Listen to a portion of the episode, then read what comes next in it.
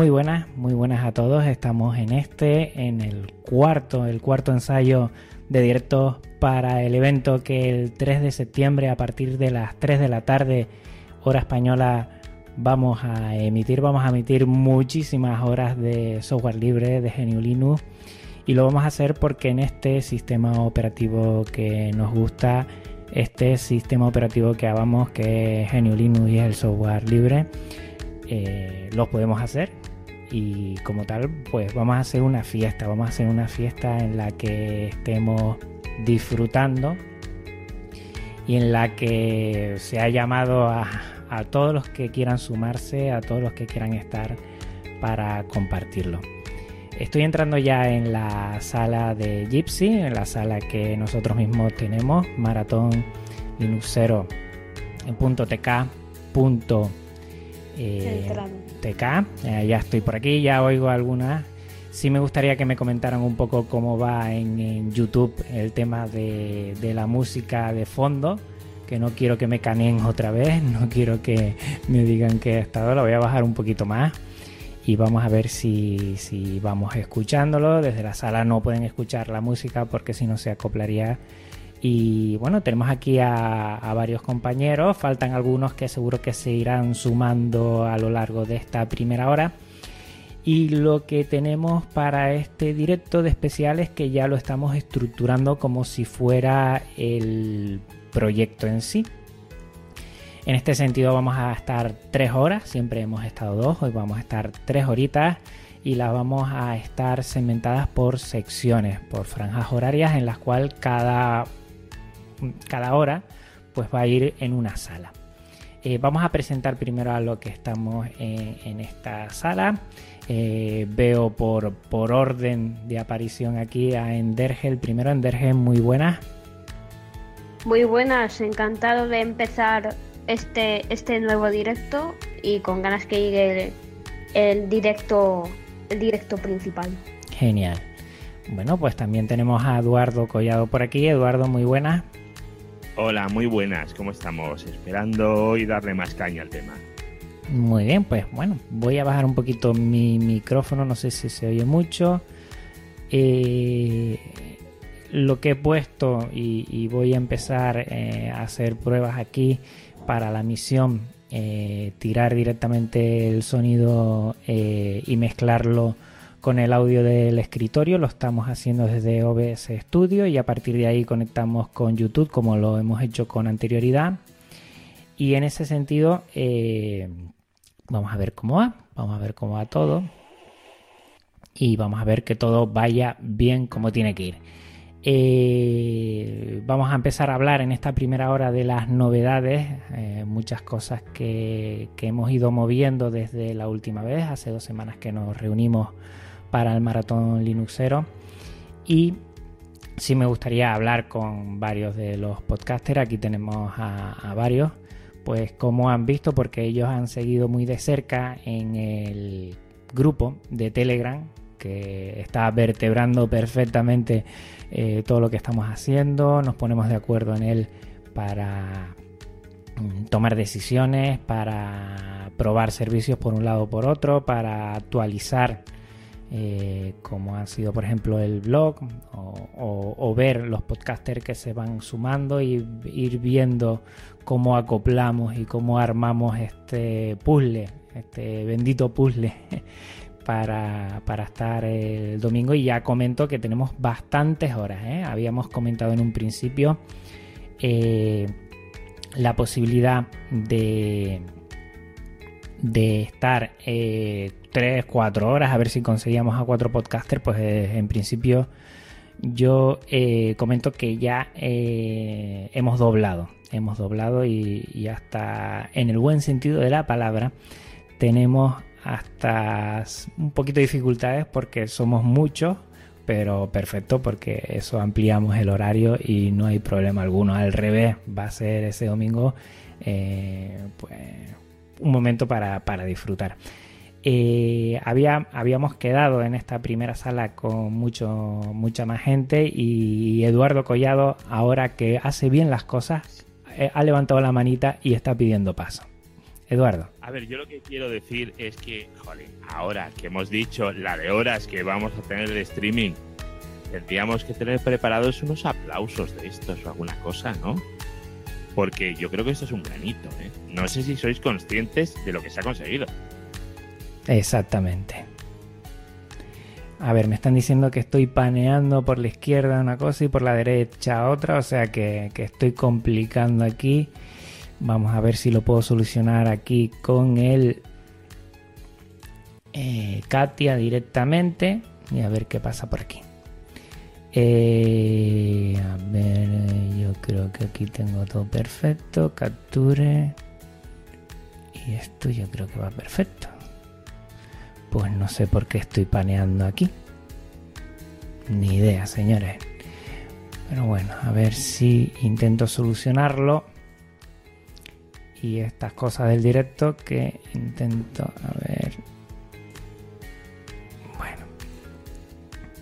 Bueno, mientras tanto, eh, a ver quién se anima de los eh, contertulios que estemos para comentar algo mientras voy intentando solucionar un problema que tenemos aquí.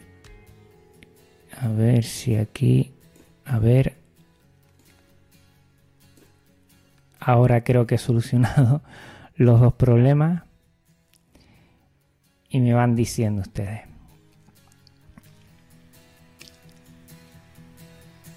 Bueno, eh, a mí me están comentando también que casi ni se me oye.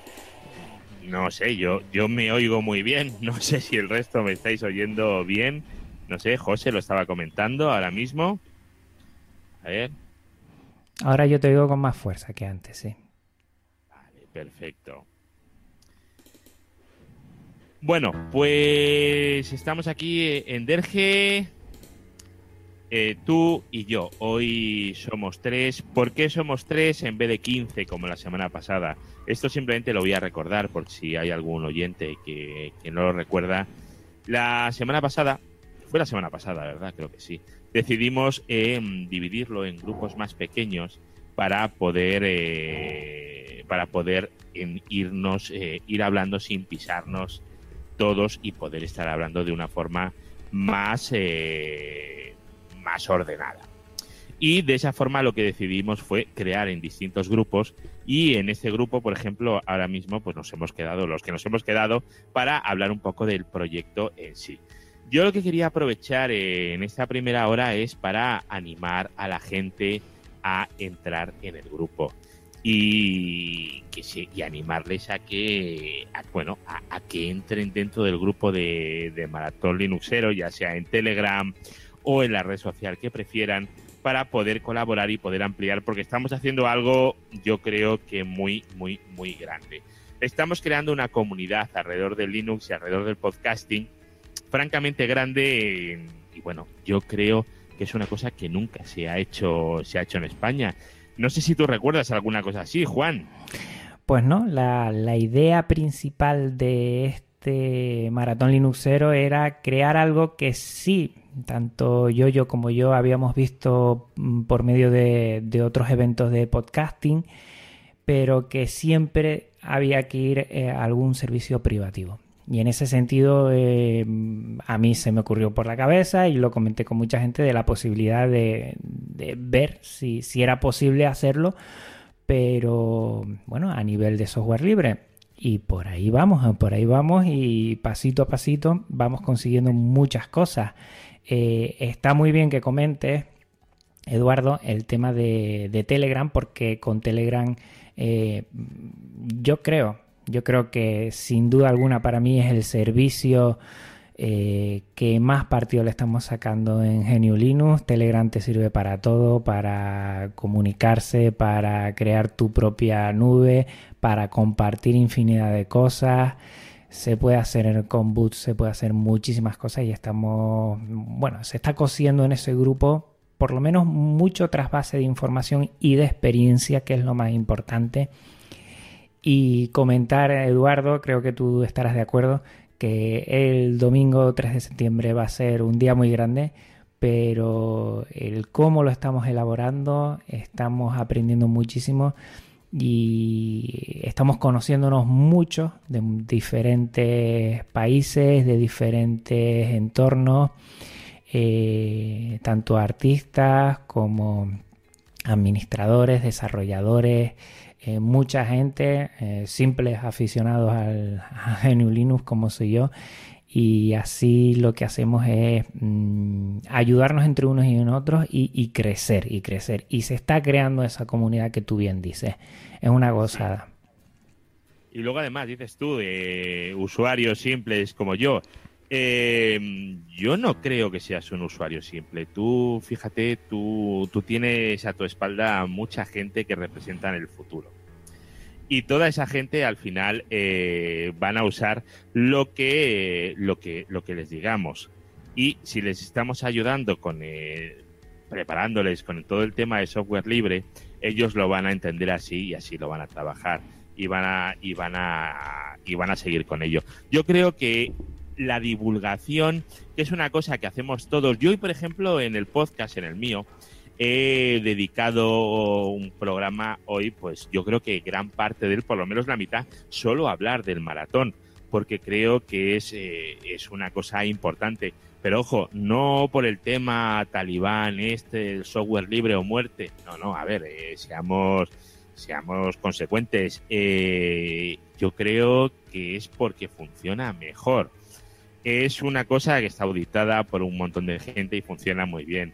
Luego, la selección del software para la transmisión en audio, yo creo que se oye bastante bien. De hecho, ahora mismo hay gente conectada, no sé cuánta, pero hay gente conectada y estamos transmitiendo en audio, estamos transmitiendo en YouTube, estamos transmitiendo un montón de cosas y además está todo guardando. O sea que si estamos haciendo, hemos conseguido con software libre hacer algo que hasta hace nada era impensable de hacer eh, por medios caseros. Era muy complicado o imposible.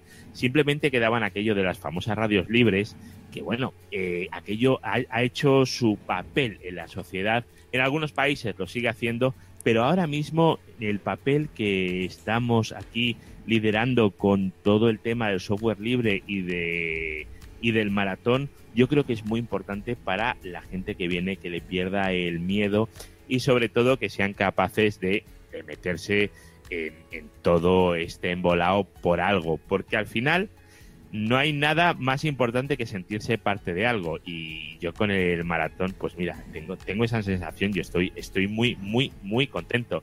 Y la verdad es que me gustaría que esto fuera creciendo que este año pues estuviéramos nosotros pero que el año que viene ya hubiera tantísima gente que ya no tuviéramos que repetir ningunos ningún año, sino que esto fuera ya tirando solo porque la comunidad va creciendo. Que yo creo que es algo totalmente, yo creo que es conseguible. No sé tú si lo ves también conseguible o no, Juan. Yo creo que sí, yo creo que se está notando que la gente comparte, que la gente tiene ganas. Hay muchos y, y me gustaría ahora hacer referencia a unos cuantos que están apoyando muchísimo, por ejemplo, en el blog. El blog, eh, recordemos que es eh, de GitHub Page y, ahí, por ejemplo, Joseda ha hecho un reloj cuenta atrás. Eh, va a crear un plugin, va a instalar un plugin para, para, enviar audios directamente en el blog y que el día de, del evento podamos nosotros utilizarlo para, para poder compartirlo y eso está genial, la verdad es que está muy bien. También comentar eh, el tema de la organización del evento. Estamos hablando de, trabajar ahora en salas independientes, más que una sola sala en el cual esté entrando y saliendo mucha gente. Eh, con la idea que tuvieron varios en comentar de, que puede ser un caos, pues bueno, que la persona que esté emitiendo, en este caso soy yo ahora mismo, pues vaya saltando de una a otra sala y que a través de OBS pues recoja ese sonido de audio del escritorio y lo vaya pasando. Eso ya lo estamos haciendo. Hemos acotado a un número reducido de contertulios para que esto no sea un caos y que le dé tiempo a todos a compartir en, una hora en estos, mm, en estos ensayos eh, su experiencia para que no quede así un poquito bueno, pues eh, la otra en dos horas, pues hubo gente que solo pudo mm, estar en cinco minutos prácticamente y, hacer eh, dos o tres mm, comentarios. Pues bueno, ya vamos a permitir hacer mucho más y creo que es interesante porque como así lo vamos a hacer el día del directo, pues, pues ya vamos probando y, y ahora mismo me están diciendo que ha habido alguna incidencia que lo que les repito, lo, lo, bueno sea que nos pasen todas las incidencias por el chat en directo de, YouTube y ahí lo vamos comentando. Y así vamos. Sí, sí, mira, no, yo también quería decir que, que aquí estamos todos haciendo lo de la mujer del César. Que la mujer del César, además de serlo, tiene que parecerlo. Y por ahí si vosotros miráis, hay mucha gente que habla de software libre, que habla de la comunidad, que habla de, un montón de cosas, ¿vale? Pero luego a la hora de la verdad, tú fíjate que aquí estamos hablando de los plugins que se van a hacer para, para las páginas estáticas que se ponen en GitHub, de todo del software que se está desarrollando. Luego todo, todo este conocimiento aquí se va liberando constantemente y es un flujo de, conocimiento que se deja abierto a, a, quien lo necesite, a la sociedad por si alguien además lo quiere mejorar. Eso yo creo que es, eh, es muy importante hacerlo ver a la gente. Porque, a ver, el tema este, no, yo solo uso Linux por el software libre y no, a ver, eso no vale. El software libre al final tiene que ser una actitud. Y la actitud no es decir, yo me instalo un Antergos, me instalo un KDE digo, porque son las distribuciones la más de moda, o me instalo una Red Hat. Eh, el software libre al final tiene que ser un modo de vida, una actitud ante, ante la vida, una actitud ante las personas, ante un entorno. Y eso es lo que yo creo que, que estamos potenciando bastante con todo este despliegue que se está haciendo y toda esta gente que están colaborando eh, sin cobrar, sin recibir nada a cambio. Toda esta gente lo hacen solo por eso, por, por, por, por, por, hacer de la mujer del César, que digo. Y eso es, es francamente importante. Claro, no es solamente coger un CD y pasárselo a otro, es que hay muchas más cosas. Hay, esto tiene que ir todo con, con, una, con una actitud. Exactamente. Y Claro, y esa actitud es lo que yo creo que desde nuestro punto de vista como, como usuarios, porque yo tampoco soy, a ver, yo gran desarrollador, no, una cosita pequeñita, pero todo ese tipo de cosas, todo eso es algo que, jolín, que, la gente va, va apreciando, que se va conociendo. Yo creo que es algo que, que la gente tiene que ir apreciando y lo que tenemos que estar trabajando para eso. Vamos, yo creo que es ahí donde, donde tenemos que trabajar nosotros en buscar un, un tema más social que, que técnico. Creo que tenemos que potenciar más el tema social que no el tema técnico creo. No sé cómo lo ves tú, Juan. Sí, sí, sí, son las dos cosas. una conlleva a la otra, ¿no? Porque detrás de un aspecto técnico, y tú lo sabes muy bien, tú lo sabes muy bien, hay una persona que indaga, que comparte, que, estudia, que la experiencia es, algo importantísimo. Y después lo que nos gusta este tipo de software, pues siempre lo damos a conocer, divulgamos, intentamos que si alguno tiene alguna dificultad en este sentido, pues que la ah. solvente y siempre estamos abiertos a esto. Y esto es lo grande, grande, grande, que es casi más grande que el directo del 3 de septiembre. Si me permite, eh, Eduardo, vamos a comentar unas cosas, unas cosas que creo que son muy, interesantes. Y, y, en principio, creo, me están diciendo ya, Eduardo, que ya por fin he solventado el problema del sonido, que ya se nos escucha bien ¿eh? y ahora va, va bien, va bien. Bueno, en ese sentido, tenemos unas novedades en el blog que ya hemos comentado, también unas novedades en el tema de directos de podcaster. Bueno, habíamos hablado de la intención, en principio, Eduardo, de hacer unas cuatro horas, ¿no? Eso era la idea principal. Bueno, pues tenemos ahora, eh, comento, voy a empezar, 1, 2, 3, 4, 5, 6, 7, 8, 9 horas en total nueve horas de, posibles podcaster que ya lo han comentado. Como siempre eh, dijimos desde un principio, eh, está abierto a cualquier podcaster, podcaster, porque entendemos que se sentirá eh, más cómodo a la hora de hacer un directo, que no es fácil y a mí me está costando un montón. Eh, pero en ese sentido está abierto a, que un podcaster también lleve colaboradores y, está abierto a todo. En principio tenemos nueve horas, que puede que llegue a más. Vamos a empezar a las 3 de la tarde hora española y lo comenté así, que, era un domingo porque entendemos que es un día que, en principio eh, tenemos todos más libres y a partir de las 3 de la tarde porque a partir de, esa hora en España eh, permitimos a todos nuestros hermanos latinoamericanos que también se puedan sumar. Para ellos es un poco más pronto y entendemos mm. que la hora, bueno, a 9 de la mañana pueden, pueden empezar a escucharnos ellos. Con ese cambio de horario, pues lo veíamos fenomenal. A partir de ahí, pues tenemos, bueno, te tenemos a ti, Eduardo. Ahí. Eh, ¿Ya tienes tema más o menos o todavía lo estás barajando por ahí? Bueno, pues tengo varias, varias opciones, ¿vale? Yo quería hablar un poco de temas, yo quería hablar de, redes, de networking, entonces lo que quería era contar un poquito cómo montar una red. Lo que pasa es que, claro, que lo quiero adaptar un poco más a un entorno más, eh, más casero, por así decirlo.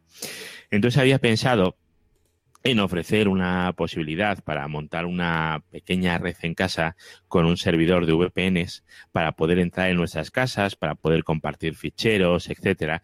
Había pensado en hacer eso. Lo que pasa es que, claro, eh, eso no sé si, si tiene interés o si la gente prefiere hacer algo un poco más sofisticado, como el tema de montar alguna red un poco más grande o hablar de VPLS, no lo sé, hay, hay infinidad de temas, pero siempre lo quiero hacer relacionado con networking porque es un tema que nadie más va a tratar, ¿vale? Y creo que es un tema muy importante. Eh, sin red eh, no hay no hay sistemas y sin sistemas tampoco hay red. Hmm. Entonces, eh, y luego encima está evolucionando mucho, mucho, mucho el tema. Tú piensas que hasta hace bien poco, em, en cualquier empresa de un tamaño ya, bueno, a partir de 300 o 400 empleados, o incluso menos, ¿eh? ¿eh? había un departamento de, pues eso, de IT, de sistemas, de, llámalo como quieras, ¿vale? Entonces ahí había gente que eran los encargados de los servidores y se dedicaban solamente de los servidores, eh, pues los servidores de DHCP, los servidores de ficheros, servidores de impresión, ese tipo de cosas. Y luego había otro entorno de gente que era aquella que se dedicaba a los switches, a los routers, a los firewalls. ¿Pero qué ha pasado? Pues que eso ha ido evolucionando y se ha ido juntando todo. Y entonces eh, eh, está en boca de todo el mundo el tema de la virtualización. ¿Quién no tiene un VirtualBox en casa o un VMware, un, yo qué sé, un, lo que sea? Pues con las redes ha pasado lo mismo. Ahora mismo se virtualizan routers, se virtualiza absolutamente todo, los firewalls se virtualizan, los terminadores de túneles se virtualizan, se virtualiza todo. Entonces la frontera, que antes estaba muy clara entre el tío de red y el tío de sistemas, de repente ha quedado difuminada y de hecho en muchos sitios están realizando integraciones de, ambos, de ambos grupos. Bueno, todo esto es un rollo infinito y bastante tal, pero es para decir que realmente la formación de un perfil no tiene nada que ver con la del otro y ahora se tienen que juntar. Y ahí, en el momento en el que se juntan, es cuando tenemos perfiles mixtos. Y en eso, dentro de esos perfiles mixtos, tenemos a técnicos generalistas que no son grandes expertos en nada, pero sí saben hacer de todo. No sé si me explico. Y es esa gente, esa gente la que tiene una idea global de todo, realmente son los que más pueden ayudarnos a eh, esparcir el conocimiento del software libre, de las distintas distribuciones que hay, de, yo qué sé, diferencias de paqueterías entre las de PKG o, las de Red Hat, que también las usa SUSE, o este tipo de cosas eh, son visibles por, por alguien que tenga un, que no sean tan, tan, tan de sistemas. Porque hay gente que es tan, tan, tan, tan de sistemas que es que eh, no, no saben exactamente cómo situar eso dentro del entorno. Sin embargo, un perfil más generalista, a nosotros, un nivel más bajo, yo creo que nos puede, nos puede ayudar mucho y nos puede dar una visión global muy maja y puede aportar mucho a los demás. Esa es una batalla que llevaba ganada Microsoft desde hace mucho tiempo. De hecho, eh, los firewalls, Microsoft los tenía integrados dentro, de, dentro del servidor. Mientras que en Linux, eh, el IP Tables era como una cosa así como muy mística y no era bien clara. Sin embargo, en, Windows tenían un firewall bonito, fácil, amigable. Muy bien, estaba muy bien, la verdad. Era parecido a otros que había. Y ahí sí que hubo una integración de gente muchísimo antes. Y ese es uno de los grandes fallos que, hemos tenido desde el mundo Linux y hemos ido ahí por detrás, que bueno, ahora se va, se va solucionando, ¿vale? Pero eh, en un principio ahí Microsoft estuvo muy, muy, muy por delante. Y todo esto viene desde, desde que empieza todo el tema de la virtualización.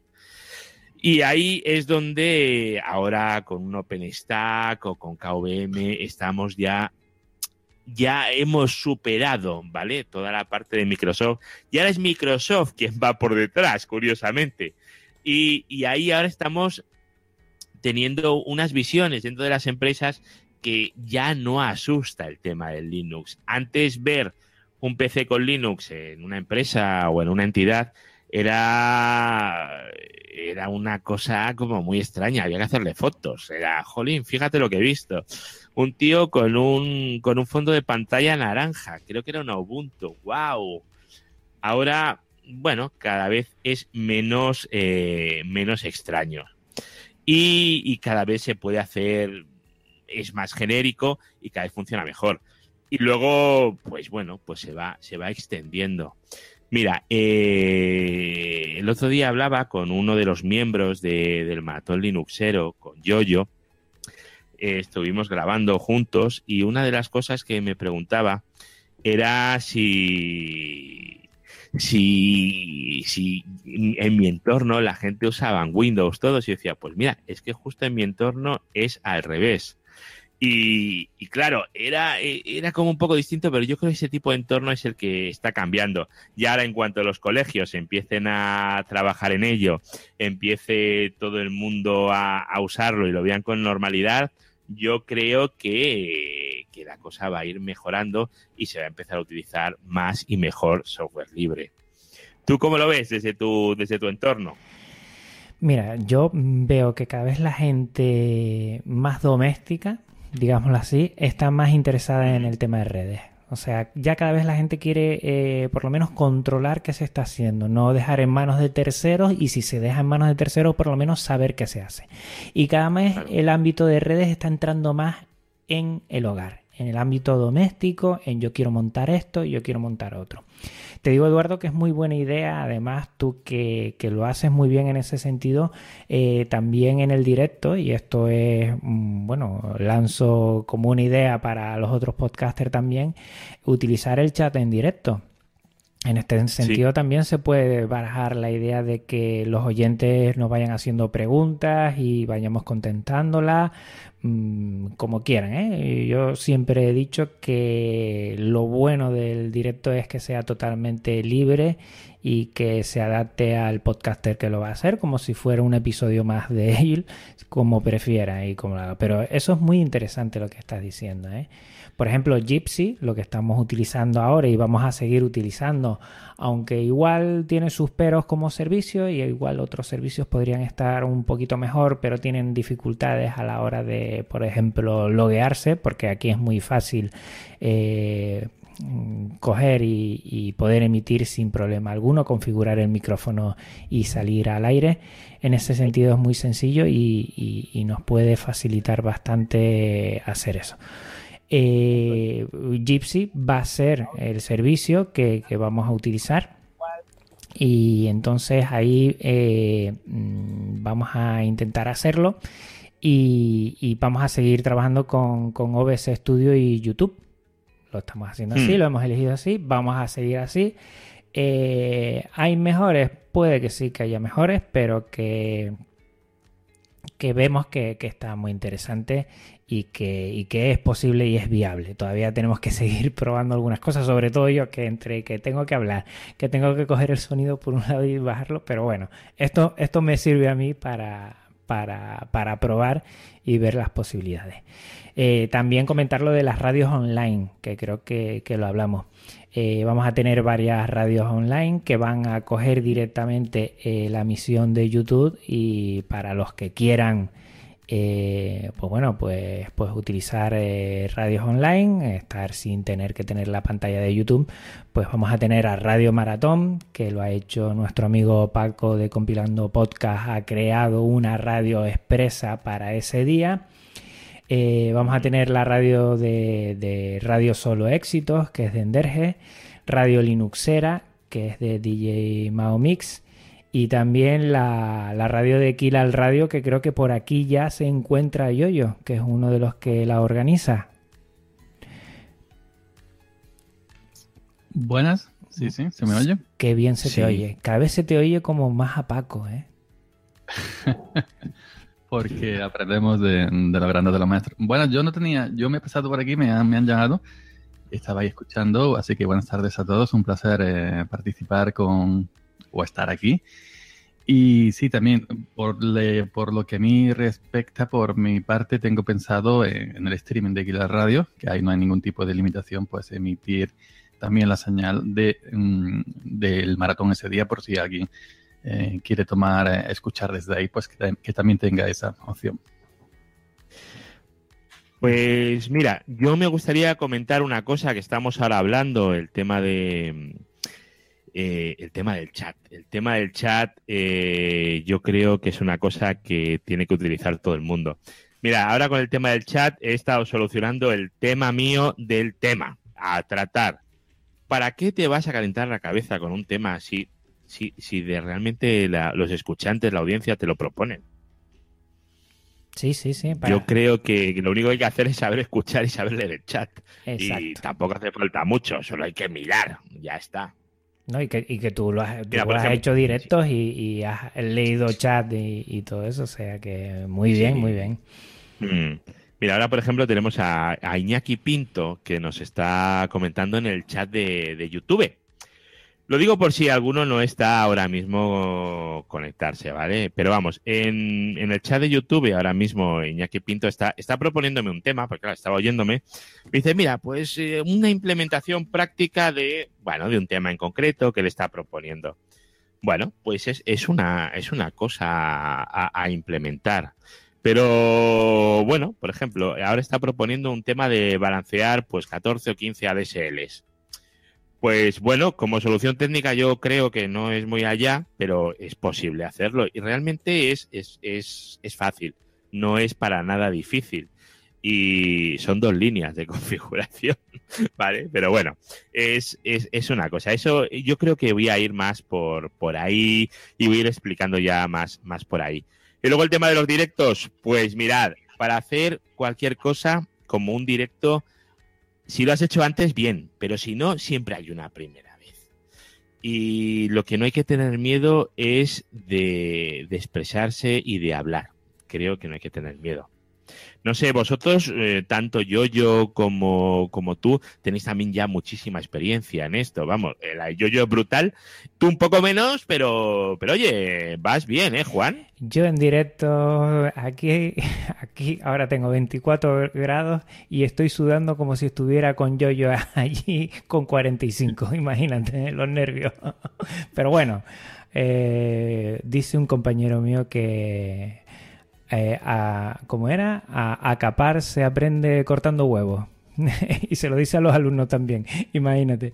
Pues aquí se aprende así, a tirarse a la piscina y, aquí ya le indico a todos los que quieran sumarse al maratón que, que, pasen por aquí, que ya le hemos dicho que tenemos eh, una sala Gypsy que se puede meter maratonlinuxero.com En la cual pueden ir probando ya, pueden ir metiéndose, creando una sala, haciendo pequeñas conversaciones con más amigos, viendo que es súper sencillo, es un servicio muy, muy sencillo de llevar adelante y que se animen, que, es muy fácil y que se pierda aquí el miedo porque si nosotros lo estamos haciendo y cada dos semanas nos estamos viendo aquí para probar y todo esto, es que se puede hacer sin problema y que no hay, ¿eh? no hay dificultad alguna. Al revés, están todos eh, llamados y son bienvenidos a, compartir lo que necesiten.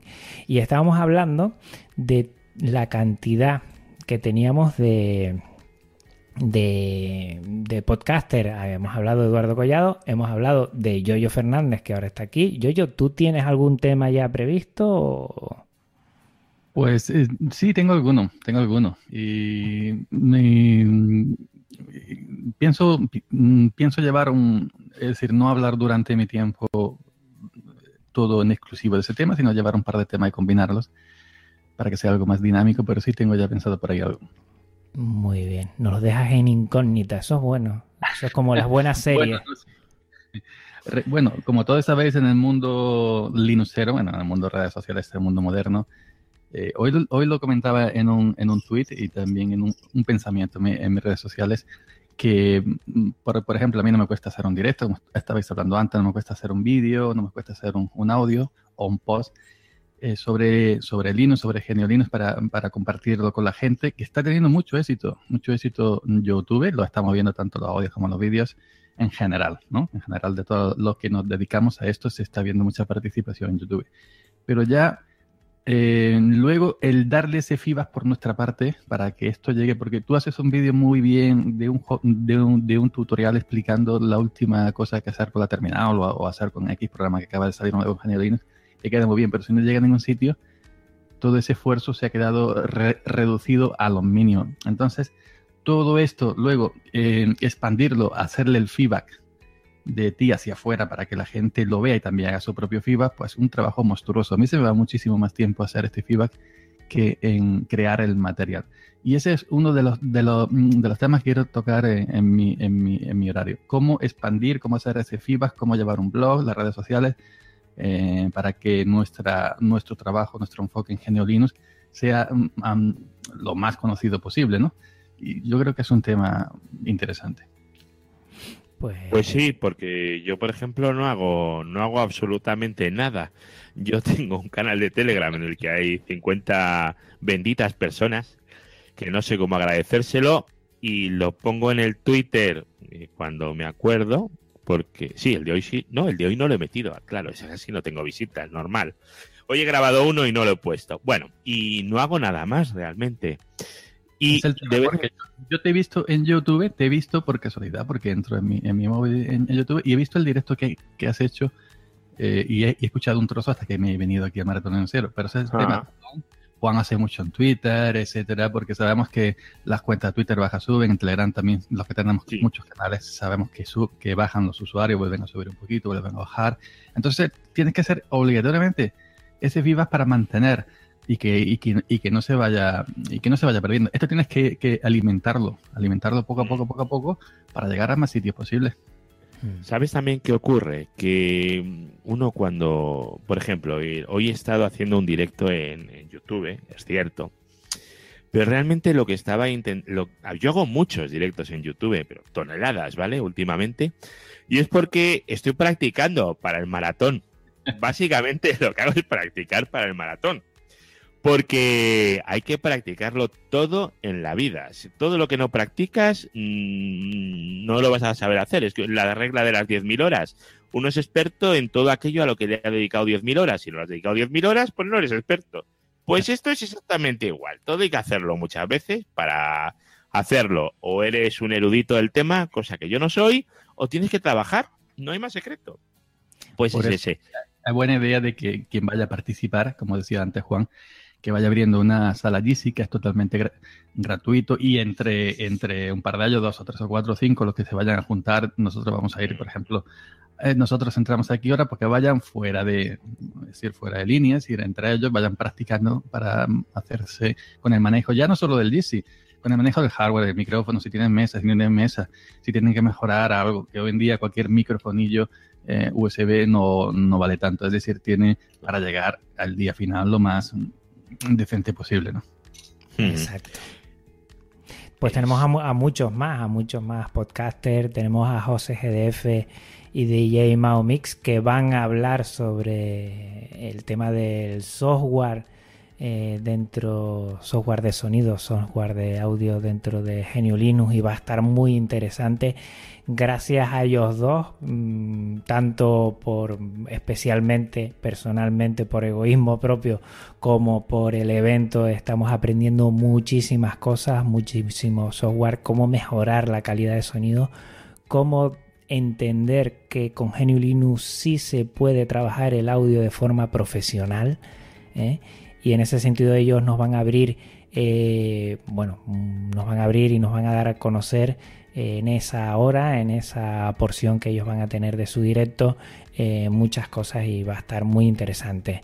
Estará Paco Estrada. Paco Estrada para mí, no sé, yo cada vez que lo oigo ya, mm, tanto su voz como a la hora de, hacer preguntas, como, como siempre hace la pregunta perfecta, cómo hila una pregunta con otra, cómo sabe llegar el, podcast y darle a todos sus altos y sus bajos y llevarlo a un ritmo, mm, vamos, profesional diría yo. ¿eh? Y, estamos aprendiendo un montón de él también en el sistema de sonido y mm, él está por aquí, no sé si se va a poder meter, estará dentro de dos horas para hablar de lo que es el, software y el hardware en, en sonido junto contigo, Yoyo. Y seguro que nos va a tratar de un tema muy interesante. Y ahí estaremos escuchando esa, esa voz que engancha y a mí me deja, bueno, con, con ganas. Yo, yo, yo tengo, diría, ¿eh? de, de, buena manera, pero me da, me da una rabia escucharle sanamente ¿eh? la voz tan, tan esa pegada que tiene, que tú también, Eduardo, es verdad, escuchando en el último episodio de Yoyo, Eduardo también tiene cierta pegada también, aunque Paco es algo de, bueno, de, locutor profesional, diría yo. Mira, yo a Paco le conocí en la Open Expo de Madrid de, hace poco, unos meses. Y bueno, eh, estuvimos hablando, tal, un tío, bueno, para quitarse el sombrero, ¿vale? Y, a mí lo que me hizo gracia es que es andaluz y se le nota. Hasta que coge un micrófono, coge un micrófono y es que es el presentador de televisión española. Es que yo no sé cómo lo hace. Y además los ritmos, las pausas, las respiraciones, porque saber hablar con un micrófono es complicado. Yo no lo hago bien, porque luego me escucho y noto mi respiración contra el micrófono. Mm. Y eso a Paco no le pasa. No sé a vosotros, si os fijáis ya en detalles de ese estilo, a él no le pasa. ¿Te acuerdas, Eduardo, cuando dijiste las 10.000 horas para ser experto? Sí. Pues él tiene 10.000 horas de radio seguro, seguro. ¿O no, pues, yo? Eh, sí, sí, porque yo conocí a Paco hace mucho tiempo, bueno, o me conoció él a mí, creo, mm, recordar que me escribió el correo de soporte del blog y me dijo tal y cual, tal y cual. Y, yo lo escuché, lo vi y digo, bueno, este hombre hay que, hay que hacerle algo. Y entonces fue cuando hice esa buena entrevista, ¿no? lo, que yo hago, lo que yo hago, charlas. Y luego, pues lo agregué ahí al grupo de, de Kila Radio. Y, y cuando. Y ha sido él, ha sido él culpable quien me ha metido todo este gusanillo, porque yo ya me dedicaba mucho, mucho tiempo entonces a, a hacer mis audios, etcétera, mis directos. Pero el, el, esta pasión por el, por el hardware de audio, por la mesa de mezcla, por los micrófonos, por encontrar la exquisitez a la hora de, de, salir, eh, de trabajar con hardware de audio. Me tiene Paco, eh, me tiene Paco loco perdido y una de mis últimas adquisiciones es, por Paco. Pero eh, que como me comentó él en aquel día que lo entrevisté, había estado muchos años de colaborador ahí en, en la radio, y bueno, las tablas se le notan. Yo siempre lo he dicho, siempre lo dije, Paco, eh, si estuviera en una radio a nivel nacional, pues realmente no distinguiría a un periodista de los que estamos eh, acostumbrados a, escuchar a, escuchar a, Paco Estrada. Es un profesional. Exacto. Exacto. Yo quiero una camiseta de compilando. ¿En serio? Lo digo en serio. Sí, ya me compilando ando, ¿no? claro, no, pero que lo digo en serio, no, no, es, no es para hablar, lo digo de verdad, en serio, joder. Pues fijaros lo que hace con el microfonito este de corbata, enchufándolo al teléfono móvil, banco Zoom, de eso. Si tuviera ya una grabadora, una H-Zoom, una, una Zoom H-Side de esta con un micro potente como, como Juan nos enseñó ahí cuando en Tenerife iba haciendo entrevistas y todo lo haces con su Audacity, etcétera, etcétera. Si, si Paco tuviera un estudio de grabación potente, imaginaros hasta dónde podría llegar. Es, es una pasada. Yo, yo agradezco muchas cosas de, de este evento pero sin duda alguna el conocer y estar conociéndonos y estar eh, toda esa energía, esa, esa afluencia de, de, cosas que necesitamos que el otro la comparte, yo te echo una mano en esto, yo necesito esto, pues ya enseguida alguien está saliendo para solucionarlo.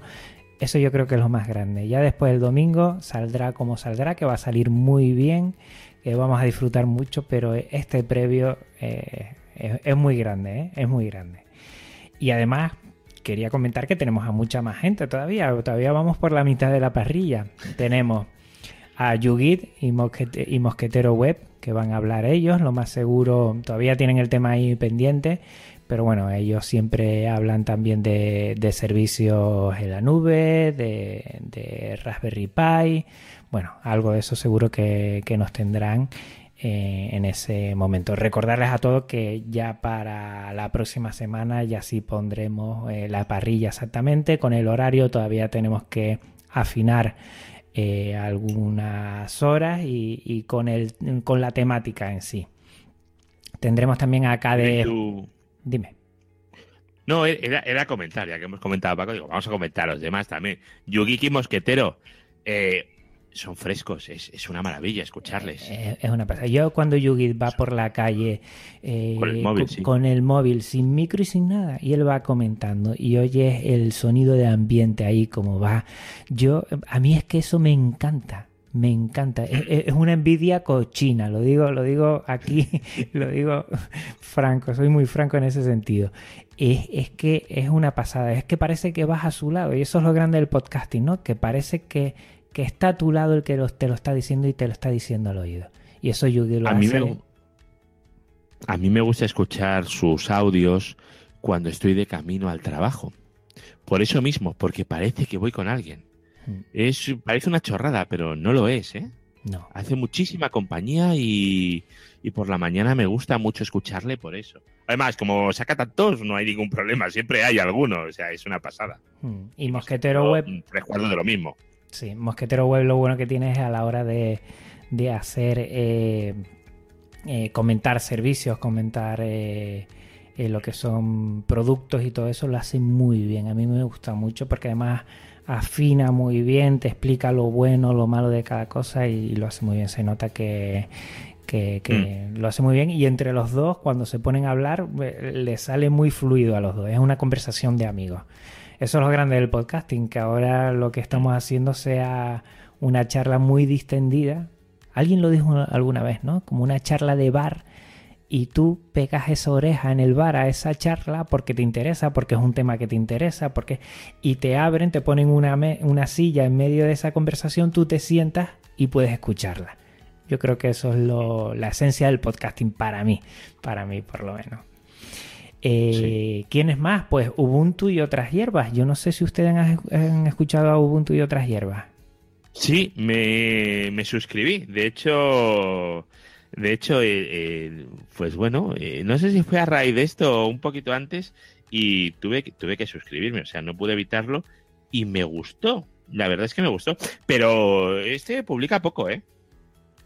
Ha, ha estado, que, no, ahora están de, de, de, vacaciones. Lo que pasa empezaron hace poco, ¿eh?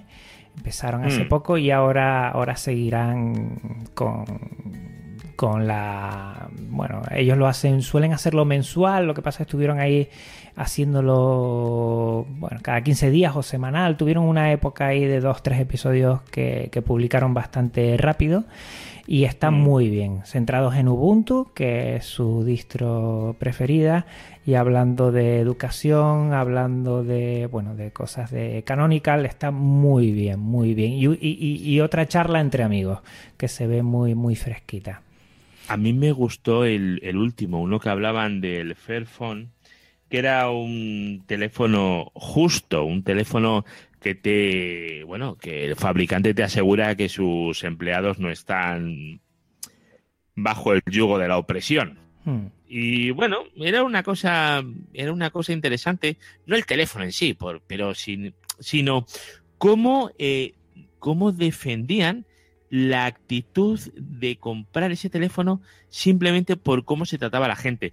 Yo creo que era, ya, era más un tema político que, que, de software, pero de ese tema político, de esa forma de ver el mundo es de donde emana todo el tema del software libre. Y eso es lo que realmente me gustó. Sí, una filosofía de, equidad, de, de, derechos y de no explotación. Yo creo que estuvo muy bien. Eh, tendremos acá de España Podcast, que para mí, mm, vamos, es, un lujo personal. Les escucho desde hace mucho tiempo. Ellos emiten también en YouTube. Y, mm. para mí es una cosa eh, escucharle cómo desglosan también eh, el proyecto KDE tan importante en Genio Linux y que en España por parte de ellos pues tiene muchísima, muchísima fuerza. Mm. Sí. Bueno, yo comentar que también, eh, eh, también hay más gente eh, pequeñita que todavía no se ha dado o que no la conocemos en la parrilla donde nos movemos porque yo en esto del podcast Linuxero estoy, estoy viendo que está haciendo un boom escalonado, como cuando los blogs linuxeros que llegaron, muchos, muchos, muchos, llegó un tope, mucha gente, pues en el, en el audio linuxero está pasando, y a mí me, me, me, contactan ayer mismo en mi cuenta de Salmorejo Geek en Twitter. Eh, voy a dar un voy a dar a conocer ahora, ahora mismo otro podcast que, que, que, lo acabo de descubrir. ¿Cuál? Eh, se llama mm, el muchacho arroba Pedro J. Pedro, Pedro J. K, K mano, con dos A, K mano y me contactó por lo mismo. Y tiene un podcast en Evox que se llama, lo tengo por aquí, eh, se llama como su nombre, Pedro J. Camano. ¿Eh? Y bueno, aquí habla, estoy viendo uno de sus últimos que habla de Audacity, FFmpg, Antena Pod, este famoso eh, para escuchar, este famoso cliente de podcast para escuchar podcast, cliente libre y etcétera. Es decir, que hay mucha gente pequeñita que, que, a lo mejor no conocemos y otra que escuchándonos a nosotros se está animando a grabar con más o menos medios, porque tampoco hace, hace falta mucho eh, para, eh, para hacerlo. Bueno, voy a repetir el nombre que se ve que no lo he dicho bien. Pedro J. Mm, K. A. Mano, con dos A. K. A. Pedro J. K. A. Mano. Todo junto. Mm, y bueno, pues me contactó, me preguntó ahí sobre si podía pasarle una lista de podcasts eh, para él escuchar. Eh, estuve escuchando así por encima algunos de sus, de sus últimos audios. Y bueno, ahí le mandé el vídeo donde yo decía la, mi lista de podcasting, etcétera. Y bueno, de aquí lo damos a conocer para que tenga también más, más escuchas, y más gente. Y que bueno, que estamos eh, viendo el nacimiento de una comunidad GNU Linuxera en torno al, al audio, al podcasting, al vídeo. Y, que eso es fantástico porque había, había gente, gente, gente bastante buena a la que se echa de menos, eh, por ejemplo en YouTube, como el amigo eh, eh, Genofonte, del cual yo soy un ferviente admirador. Y, bueno, veíamos el trabajo tanto en YouTube en sus podcasts que, que era maravilloso. Y esto y esto es una otra manera y bastante, y bastante buena de dar a conocer al mundo Genial Linux y el software libre eh, a todo el mundo, ¿no? porque hoy todo el mundo tiene un teléfono móvil en el bolsillo y todo el mundo puede escucharnos si quiere. Hmm. Cada vez nacen más, ¿eh? nacen y, más ¿eh? y en ese sentido parte de esta idea es que ya somos tantos que podemos hacer una fiesta del podcasting en la cual estemos todos y disfrutemos de, de ese domingo. Está muy bien. No quería eh, terminar sin comentar eh, el último de los podcasts, que no por ello va a ser el peor ni mucho menos. Es muy interesante, en el cual van a hablar de gaming. Van a hablar de, de que en Linux sí se puede también jugar y puede ser de ocio. En principio va a estar Neo Ranger y Enderge. También puede que esté DJ Mao Mix también en, en esa hora y hablarán pues bueno del, gaming, eh, de, cómo se puede utilizar el sistema Genio Linux para poder eh, disfrutar del ocio en, juegos, en videojuegos y, ahí estaremos también atentos que a mí me encanta el retro gaming, soy un enganchado a, las videoconsolas del siglo XX y seguro que también darán un toque en ese sentido. Son nueve horas, ¿eh? Son nueve horas que está muy bien. Y todavía queda pendiente algún podcaster porque todavía no me ha dicho, o no nos, perdón, no nos ha dicho el, sí quiero todavía porque tienen que ver a ver si el 3 de septiembre pueden estar o no estar. O sea que nos podemos ir a, a 10 horas perfectamente y sin problema. Eso habrá luego que digerirlo con calma, ¿eh? También. Sí, sí. Bueno, como lo hacemos por secciones, pues poco a poco la gente podrá ir sumándose. Seguro que habrá eh, algunos temas que le gusten más, algunos podcasters que también quieran hacerlo. Recuerden que tanto el directo como los previos que estamos haciendo los pasaremos a su versión podcast, grabaremos y, y, lo pasaremos también, o sea que nadie se va a perder en ningún momento ninguno de ellos y que estará genial lo vamos a pasar muy bien. Yo mm, quedan tres semanitas y yo todavía no, veo el día en que ya llegue el, domingo 3 de septiembre porque yo, yo quiero que esté ya aquí, que disfrutemos mucho y que, que veamos. Y en ese sentido tengo una última, una última eh, noticia que, que, sí quería dar. No hemos podido hasta ahora compartirla porque estábamos pendientes de varias empresas de afines a Genio Linux y al software libre, porque una cosa que queríamos hacer era eh, el poder eh, pues hacer algunos sorteos, a ver si había la, posibilidad y viabilidad. Empezamos tocando, pues bueno, pues, pues tres empresas, tres empresas que, algunas conocíamos un poquito más, otras menos, y era la primera vez. Y estas tres empresas pues, pues han querido sumarse han querido sumarse a, lo que es el maratón Linuxero y van a colaborar, eh, bueno, cediendo eh, productos Linuxeros, además lo quiero dejar muy bien claro, en el cual eh, por medio de sorteos, ya veremos de la forma que, lo vamos a hacer, mm, va a ser muy transparente, en la cual todos pueden optar, bueno, teniendo o, teniendo, eh, suscribiéndose, y lo digo ya, tanto eh, a YouTube como a Twitter, eso va a ser eh, seguro sí o sí, o sea que quienes estén oyendo y se quieran ya ser los premiados de estos sorteos ya lo pueden ir haciendo, tanto arroba Maratón Linuxero en Twitter como Maratón Linuxero en YouTube. Y, son tres pedazos de, de, empresas. Son PC Ubuntu, eh, es Band y es Slimboot. Estas tres empresas van a ceder varios materiales. Y en este sentido no sé si sería bueno comentarlo ya. Hasta ahora hemos mm, bueno, hemos estado bastante reticentes a compartirlo porque todavía no habíamos finiquitado totalmente eh, cómo lo íbamos a hacer o el tema de colaboración, pero creo que es muy interesante que, lo tengamos en cuenta. Eh, yo no sé si decirlo y ya terminar nuestra hora por hoy. Pues no sé, tú. Yo, yo sabe algo, ¿eh? bueno, yo decir.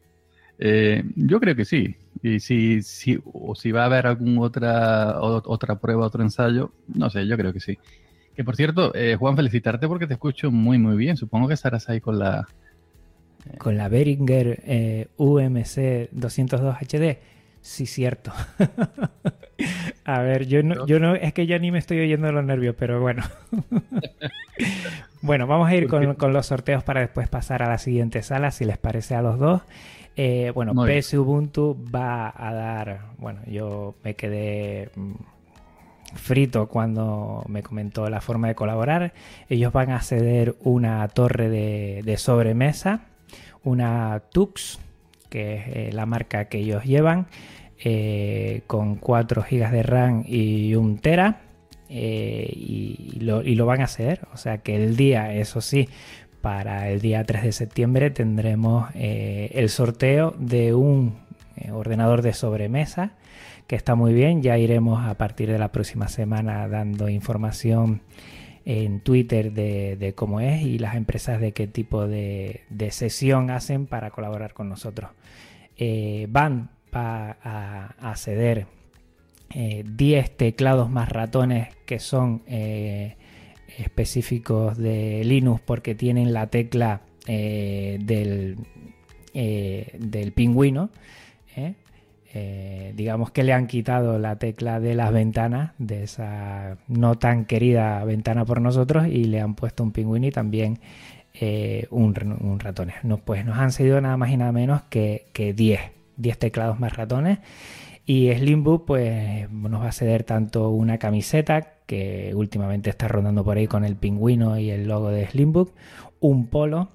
Eh, nos van a, dar también para las webcam eh, un cover para, para cerrarlas y que no se pueda ver, que está muy bien, y también nos va a ceder pegatinas. Todo esto, algunos, yo, yo lo digo ya, algunos de estos los vamos a hacer antes, una semana antes de la, eh, del maratón Linuxero, porque dentro de dos semanas nos volvemos a ver aquí en el último ya previo, en el último ensayo, para la siguiente, el 3, tener eh, el, maratón.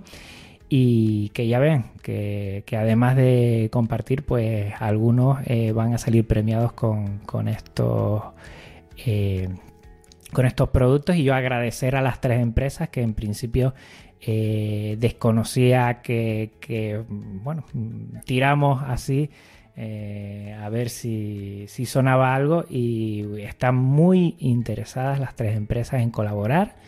Eh, ya se ve por los productos que, han seguido que, no es cualquier cosa, sino que son varias cosas y que vamos a hacer tanto en el previo último como en el directo, vamos a estar haciendo sorteos, que eso va a animar muchísimo. Pues estupendo, eso es fantástico y además es de bastante, agradecer que, eh, que, estas empresas se hayan sumado a una iniciativa que partió pues mayormente como un pasatiempo, como un divertimento para dar a conocer el, mundillo este Genio Linux y software libre a la gente a través de, de este medio y que hayan llegado a esta empresa que hayan dicho, pues leñe, esto es algo serio, ¿no? Esto es algo que debemos estar ahí y apoyarlo, pues me parece a mí eh, perfecto. Además, eh, le dan buen nombre a sus marcas, por así decirlo, ¿no? Y también, quieras, quieras que no, también pues hace que la, que la gente se fije en ellos y diga y lo tengan en cuenta a la hora de, si van a invertir en algún tipo de producto que, tenga relación con lo que ellos se dedican. Mm un quid pro quo, ¿no? Eh, salimos ganando todos, ellos también, en la colaboración, y así vemos que es muy importante para mí. ¿eh? Si, si Genio Linux no tiene ni productos ni servicios, muere, y gracias a estas empresas nos están dando productos y servicios, y eso es muy importante. Bueno, hay muchos productos y servicios, aunque estén un poco ocultos por ahí, pero muchos más de los que parecen, ¿eh? muchísimos más. Pero de hecho ya hablamos otro día, no os preocupéis. bueno, pues si les parece bien, Eduardo y yo, yo lo primero agradecerles que estén aquí y, haber pasado esta primera hora. Ahora vamos a hacer como si estuviéramos en el directo y ahora yo voy a conectar en, en el siguiente en la siguiente sala. Vamos a ver que no haya problema. Y ya lo saben, los de la siguiente sala que, ya voy a conectar con ellos. Y, nada más por mi parte. Yo ahora presento y me callo ya. Yo, yo, eh, Eduardo, un placer como siempre hablar con ustedes. Qué fácil lo hacen todo. Hasta luego.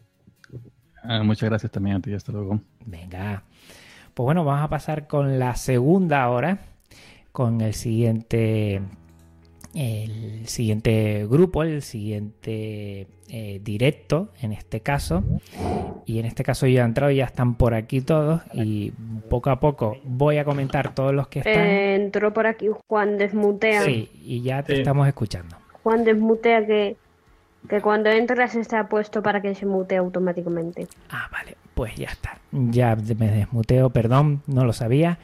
Y como le estaba diciendo a todos los oyentes, ya estamos en la segunda hora, que es muy fácil, pues copio y pego eh, la URL del siguiente Gypsy, la siguiente sale y ya estoy aquí. Y aquí sin más voy a comentar por orden los que tenemos aquí. Eh, hombre, aquí hay mucha gente conocida y está muy bien, ¿eh? Qué suerte tenemos aquí. Aquí tenemos a Val Tolkien. Muy buenas, Val Tolkien, ¿cómo estás? Hola Juan, encantado de estar con todos vosotros y con todos los oyentes en esta lo que es una experiencia extraordinaria y que, el, que promete grandes cosas. Exacto. Eh, tengo a Sal Lobo, o Raz Lobo, perdón. Raz. Raz Lobo. Yo es que esto de ser canario a veces empezamos a mezclar cosas y no veas. Muy buena. Nada, no te preocupes. Encantado de, de, estar aquí con vosotros y como dice, como dice Baltasar, un placer y, y la verdad es que esto lo, parece que está haciéndose una cosa muy muy grande y muy interesante. Es escucharte y oír KD España Podcast, ¿eh? que lo sepas. Tenemos... bueno, mira, muchas gracias, hombre. Sello de identidad. Enderge, ¿cómo estás? Muy buena. Pues genial, aquí, aquí con ganas de, de empezar. Pues nada, yo termino rápidamente. Richie, ¿cómo estás? ¿Qué tal? ¿Qué tal? Pues bien contento y también como tú, bastante nervioso, pero bueno, ya sabemos que son estos eventos y, y bueno, creo que va saliendo bien y creo que va a seguir saliendo y saldrá mejor. A todos se les escucha fenomenal, lo digo ya. Y tenemos por último que mmm, eh, para mí es un placer eh, a David 8bit, que siempre que hablo con él aprendo muchísimo y está aquí también para compartir. ¿Qué tal David? ¿Cómo estás? Hola, buenas. Pues muy contento de, de esta experiencia y con muchas ganas de empezar también, como han comentado mis compañeros. Pues yo, como dicen por ahí, eh, el buen presentador presenta y se va. Yo me voy ya, le voy a dejar a ustedes. Eh, tienen una temática de una hora más o menos, aunque la anterior sala nos hemos comido algunos minutos, no pasa nada, en el cual van a hablar de las distribuciones GNU Linux como tema general, que ya veremos a por dónde pasamos.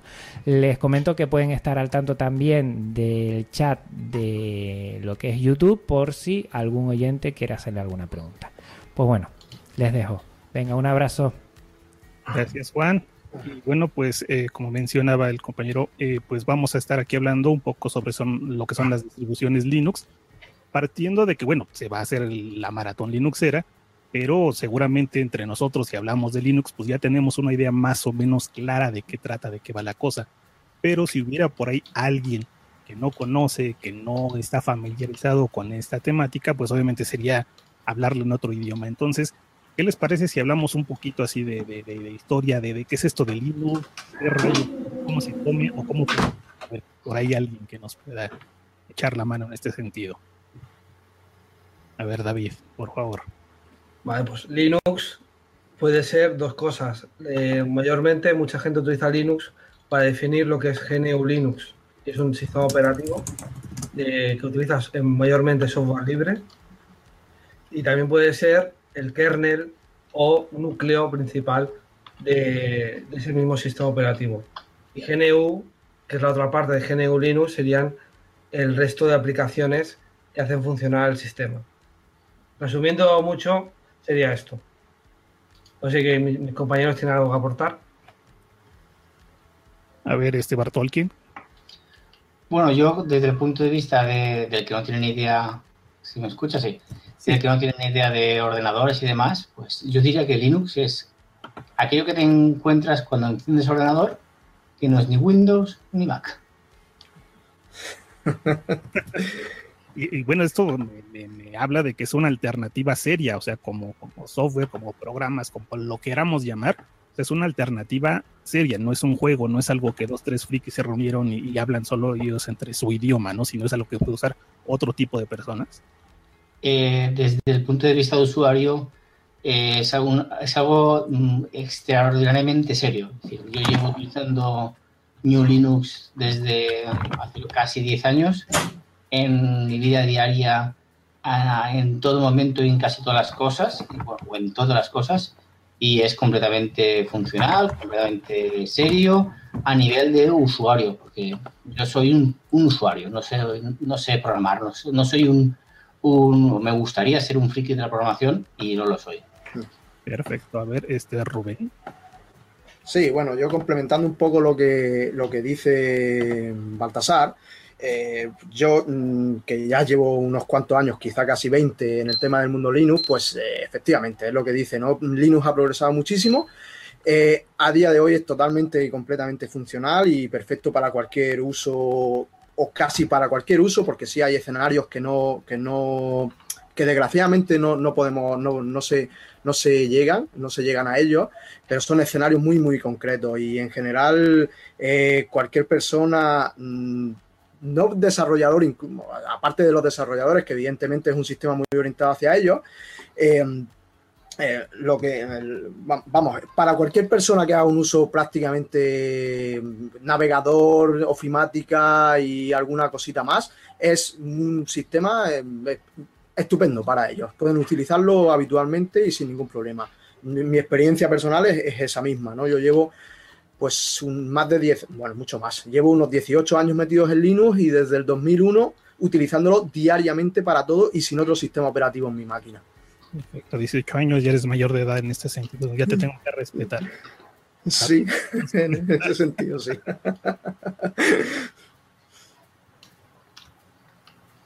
A ver, David, David, por ahí se nos muteó.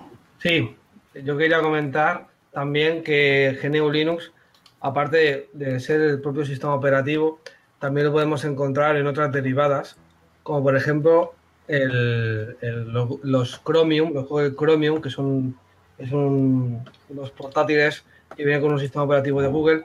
Por debajo llevan también GNU Linux y además del kernel de Linux también se encuentra, por ejemplo, en el sistema operativo para dispositivos móviles y tabletas Android. Perfecto, o sea que en más de un eh, dispositivo, me refiero, podemos encontrar o instalar aplicaciones eh, vinculadas de una u otra manera a lo que es Linux. Entonces esto pues lo hace, hay algo en potencia muy grande y accesible para infinidad de usos e infinidad de usuarios. Sí, sí, me, si, me, permitís, eh, aparte de, de, donde está hablando David, hay infinidad de dispositivos que desconocemos que utilizan Linux, pero para empezar, por ejemplo, en la gran mayoría de routers ya hay un montón de televisiones de estos Smart TVs que, que lo utilizan también y después, por ejemplo, en otros sitios que donde menos te los puedes esperar. Por ejemplo, en, en Almería Capital se utilizan los parquímetros, o sea, en, los reguladores de, la hora del estacionamiento y, yo esto me, enteré casi de, casualidad porque llegué un día, lo estaban arreglando y vi el pingüino cuando estaba arrancando. O sea que, está, Linux está ya en, donde menos te lo esperes allí. Sí, añadido, por ejemplo, la, la propia bolsa de Nueva York, por ejemplo, funciona con Linux o la, una parte de la estación, espacial, la espacial, estación espacial internacional, que no me sé la palabra, también se funciona con GNU Linux lugares insospechados. Y bueno, ya que estamos hablando de esto, eh, Linux, bueno, ya entiendo que es el sistema base, pero ¿qué es esto de, las distros? O sea, ¿cómo se come? Y por favor, me lo explican como para mi abuelita, fueran tan amables. ¿Endergen? A ver, las distribuciones son como variaciones de, Linux que escogen los fabricantes o empresas, como eh, Canonical, que hace la distribución Ubuntu, y y es eso, variaciones de Linux que incluyen sus aplicaciones, sus programas, su escritorio, su tema y sus añadidos.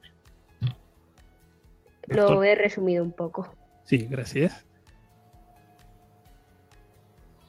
Bueno, pues yo para completar la definición que ha hecho Ender, ¿eh? Eh, yo diría que, claro, hemos hablado de lo que es Linux, pero ¿quién hace Linux? es, una gran pregunta. ¿Quién hace Linux? Pues Linux lo hacen muchos grupos pequeños de personas que cada uno hace una cosita.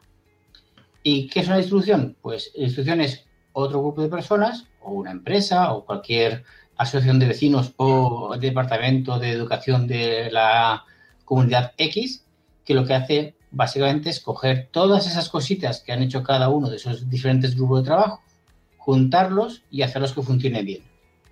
Eso es una distribución bajo mi punto de vista. Perfecto. Y, David, ¿qué nos comentas? Eh, me gustaría complementar lo que ha dicho Baltasar. Además de bueno que hay comunidades que evidentemente eh, elaboran la comunidad de software libre, entre otras, que elaboran y que contribuyen a las distribuciones.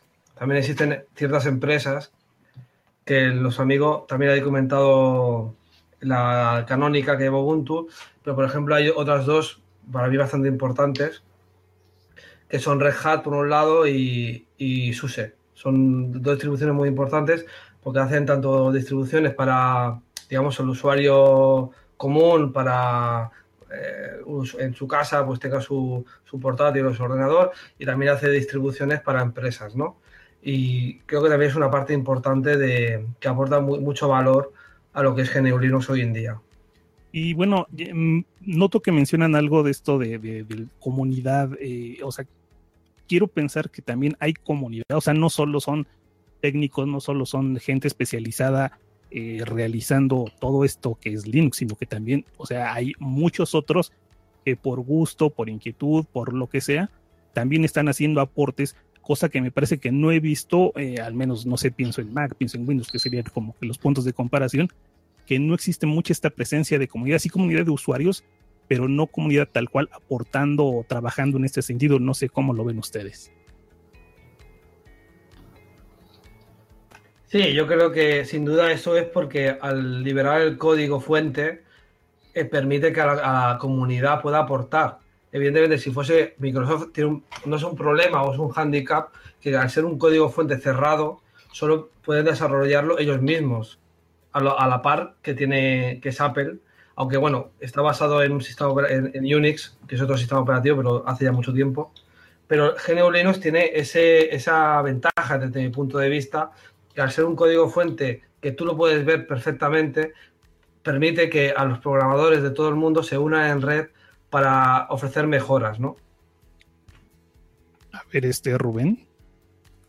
Sí, bueno, complementando un poco lo que está diciendo David, yo creo que sí hay comunidades en Windows y en Mac, pero en realidad son comunidades solo de usuarios, o sea, gente que está utilizando sus sistemas operativos. Después es cierto que hay comunidades alrededor de, esas otras comunidades que hacen, hacen aplicaciones, ¿no? Pero la diferencia con las comunidades que hay dentro del software libre es que tú dentro de esa misma comunidad tienes al usuario final de, la aplicación o del sistema operativo o de la distribución y además es muy posible que a tu lado, eh, de una forma virtual, eh, tengas, tengas al desarrollador o a, o a, uno de los que están contribuyendo con esa aplicación o, o con esa distribución o personas que, que, tengan una responsabilidad dentro de esa comunidad. Y eso, para mí, es quizá la diferencia más importante con respecto a, a cualquier otra comunidad de cualquier otro tipo de software que, que pueda haber. Perfecto. Esto, esto, bueno, resulta bien interesante porque siento yo como que es más fácil eh, ponerse la camiseta, ¿no? A lo mejor, eh, digo, si soy un fan de algún otro sistema operativo, bueno, pues me sentiré como usuario, pero eh, en, en, la parte de Linux, también de, una u otra manera como estoy contribuyendo un poquito más, ¿no? Entonces, creo que esto le da una, una personalidad, de un carácter diferente a los que utilizan Linux, tengo esta, esta impresión. Baltasar. ¿Estás muteado? Perdón, estaba muteado, lo siento. Eh, de hecho, esto que estaba diciendo ahora es de las cosas más importantes que creo que hay dentro del mundo Linux. Es decir, eh, cualquier persona, eh, tenga conocimientos informáticos o no tenga conocimientos informáticos, puede formar parte de la comunidad Linuxera y ayudar a que su distribución eh, funcione mejor y que sea más bonita y que sea más famosa, etcétera. E incluso puede ayudar a, que se produzcan ciertos cambios, siempre, siempre pensando en el bien común de todo. Es decir, eh, Linux al final eh, sí es una tecnología y toda la pesca para nuestros ordenadores y nuestros dispositivos y esperemos que en un futuro para nuestras tabletas y para nuestros móviles, pero, pero en verdad es, es, es un movimiento ético muy, muy, muy fuerte y que, y que mueve a personas y eso es muy importante. Son personas haciendo software para personas y todas las personas pueden colaborar para que esto sea cada vez más mejor. Esto, esto me, me parece genial. Este, Rubén, ¿querías comentar algo? ¿Estás muteado, Rubén? Sí, está muteado. Sí, perdón, perdón, sí, estaba, estaba en silencio. Sí, decía que como implementando lo que, lo que decía Baltasar, pues eh, todo, todo este modelo en el que se basa realmente el software libre ya, ya, ya se describió, lo describió Eric S. Raymond en 1997 en un artículo que se llamaba La Catedral y el Bazar, y, lo que venía a explicar un poco, haciendo un resumen súper rápido, eh, es que esta, esta comunidad, mm, o sea, por ejemplo, estas comunidades eh, de software privativo, Microsoft, Windows con, o MacOS X con, o, o, sea, los de, los de Apple, eh, su modo de construcción es un modo de construcción en plan catedral. ¿Vale? Se junta o juntan un equipo de desarrollo y lo hacen todo desde los cimientos hasta que acaban.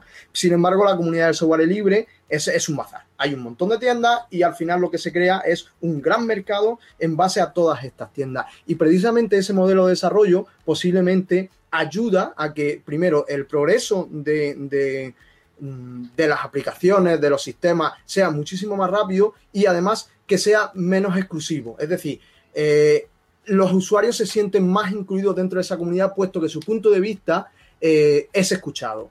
Eh, es, creo, que, creo que entendéis la idea de lo, de lo que estoy comentando. Sí, sí, sí. Oye, bueno, y ahorita que mencionas esta idea del, del bazar de tiendas, de estas múltiples opciones, ya me queda claro que Linux es algo distinto en, muchos aspectos a lo que es Windows, a lo que es Mac, por ponerla así como, como la, comparación fácil. Pero quiere decir que también en Linux nos podemos encontrar muchas diferencias. He escuchado por ahí de esto de las diferentes eh, paquetes de instalación, que si dev, que si RPM, que si... ¿Qué, qué, qué es esto? ¿Cómo funciona esto? A ver, David. Ya estoy aquí. A ver, el, el sistema operativo no deja de ser un conjunto de programas, ¿verdad? Entonces, esos programas eh, en Linux se organizan de, diferente manera según la distribución. Los, eh, los, más importantes son dos, que son los paquetes dev y los paquetes RPM. Los paquetes dev son típicos de Debian y de derivados como Ubuntu, Linux Mint, etc. ¿Vale? Y su propio nombre ya habla de, esta distribución. Y RPM, que es Red Hat eh, Package Manager, eh, son típicas de las distribuciones de Red Hat y derivadas, como puede ser Fedora, CentOS, etc. Esas son las dos principales ramas que hay, aparte de, una tercera rama que también está teniendo cierta importancia últimamente, que es la paquetería Arch. Arch es, un sistema operativo muy en boga últimamente a nivel comunitario, en empresas la verdad que muy poquito, pero sobre todo a nivel comunitario y a nivel de usuario. Eh, hay muchas derivadas de Arch, como puede ser Manjaro, Antergos, etc. Entonces, esto tiene que ver ya con lo que son las, nombradas eh, distros madres y a partir de ahí las que han eh, derivado de, estas mismas, pues son las que han adoptado uno u otro tipo de paquete, uno u otro tipo de modelo, digamos, en el cual se han inspirado y de han dotado pues de todos estos elementos, de estas virtudes y, pues las deficiencias, también habrá que, por ahí alguna, que, están eh, creando toda esta eh, eh, vorágine, vamos a decir, no sé, se me ocurre otra palabra, de, este mundo que de, Correcto. ¿Tienen alguna ventaja así tal cual, este, una sobre otra, o da lo mismo? No, simplemente es, imaginemos que son paquetes que se han escrito en C, en el lenguaje C, que es el más utilizado en Linux, por lo menos hasta ahora. Eh, pues simplemente para poder utilizarse e, eh, este programa escrito en C en Debian, pues se tiene que eh, montar, digamos, pues simplificando, con un paquete dev. Y lo mismo con un paquete de RPM o para Arch. Básicamente es así como funciona. Entonces es, eh, vaya, yo independientemente de la que utilice, eh, puedo utilizar, digamos, el mismo paquete, digamos, una aplicación gráfica, independientemente de si uso una dev, un RPM, o un paquete de Arch. Es lo que me estás diciendo. Sí, evidentemente, claro, por norma general, yo creo que prácticamente el 99%, por, quizás, o el 95%, de, de los programas eh, suelen estar para tanto para RPM como para Dev y para Arch, para los tres, las tres sistemas de paquetería más importantes. ¿Hay, ¿Hay, alguna ventaja así tal cual o, o, realmente puedo así sentirme confiado en... A ver, si la existe yo no la conozco. Yo creo que simplemente cada una de ellas se adapta al sistema operativo que, que lo lleva en sí.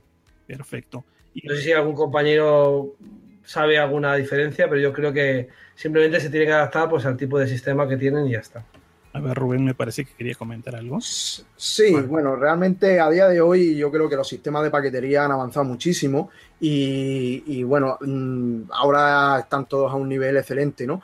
Pero sí es cierto que hace muchísimos años, cuando yo empecé, eh, por ejemplo, los paquetes DES, que son los de Debian, pues sí tenían una ventaja fundamental contra o con, los, o con los paquetes RPM que eran sobre todo los de Red Hat, los de SUSE y, y bueno, había, bueno, Mandrake en aquellos entonces, bueno, toda, toda, esta serie de distribuciones derivadas de eh, derivadas o que utilizaban esa paquetería, ¿no?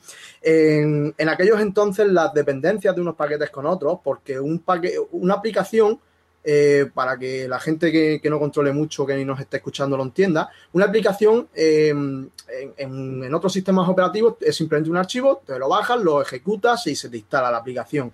En, en Linux, en el mundo Linux, no es exactamente así.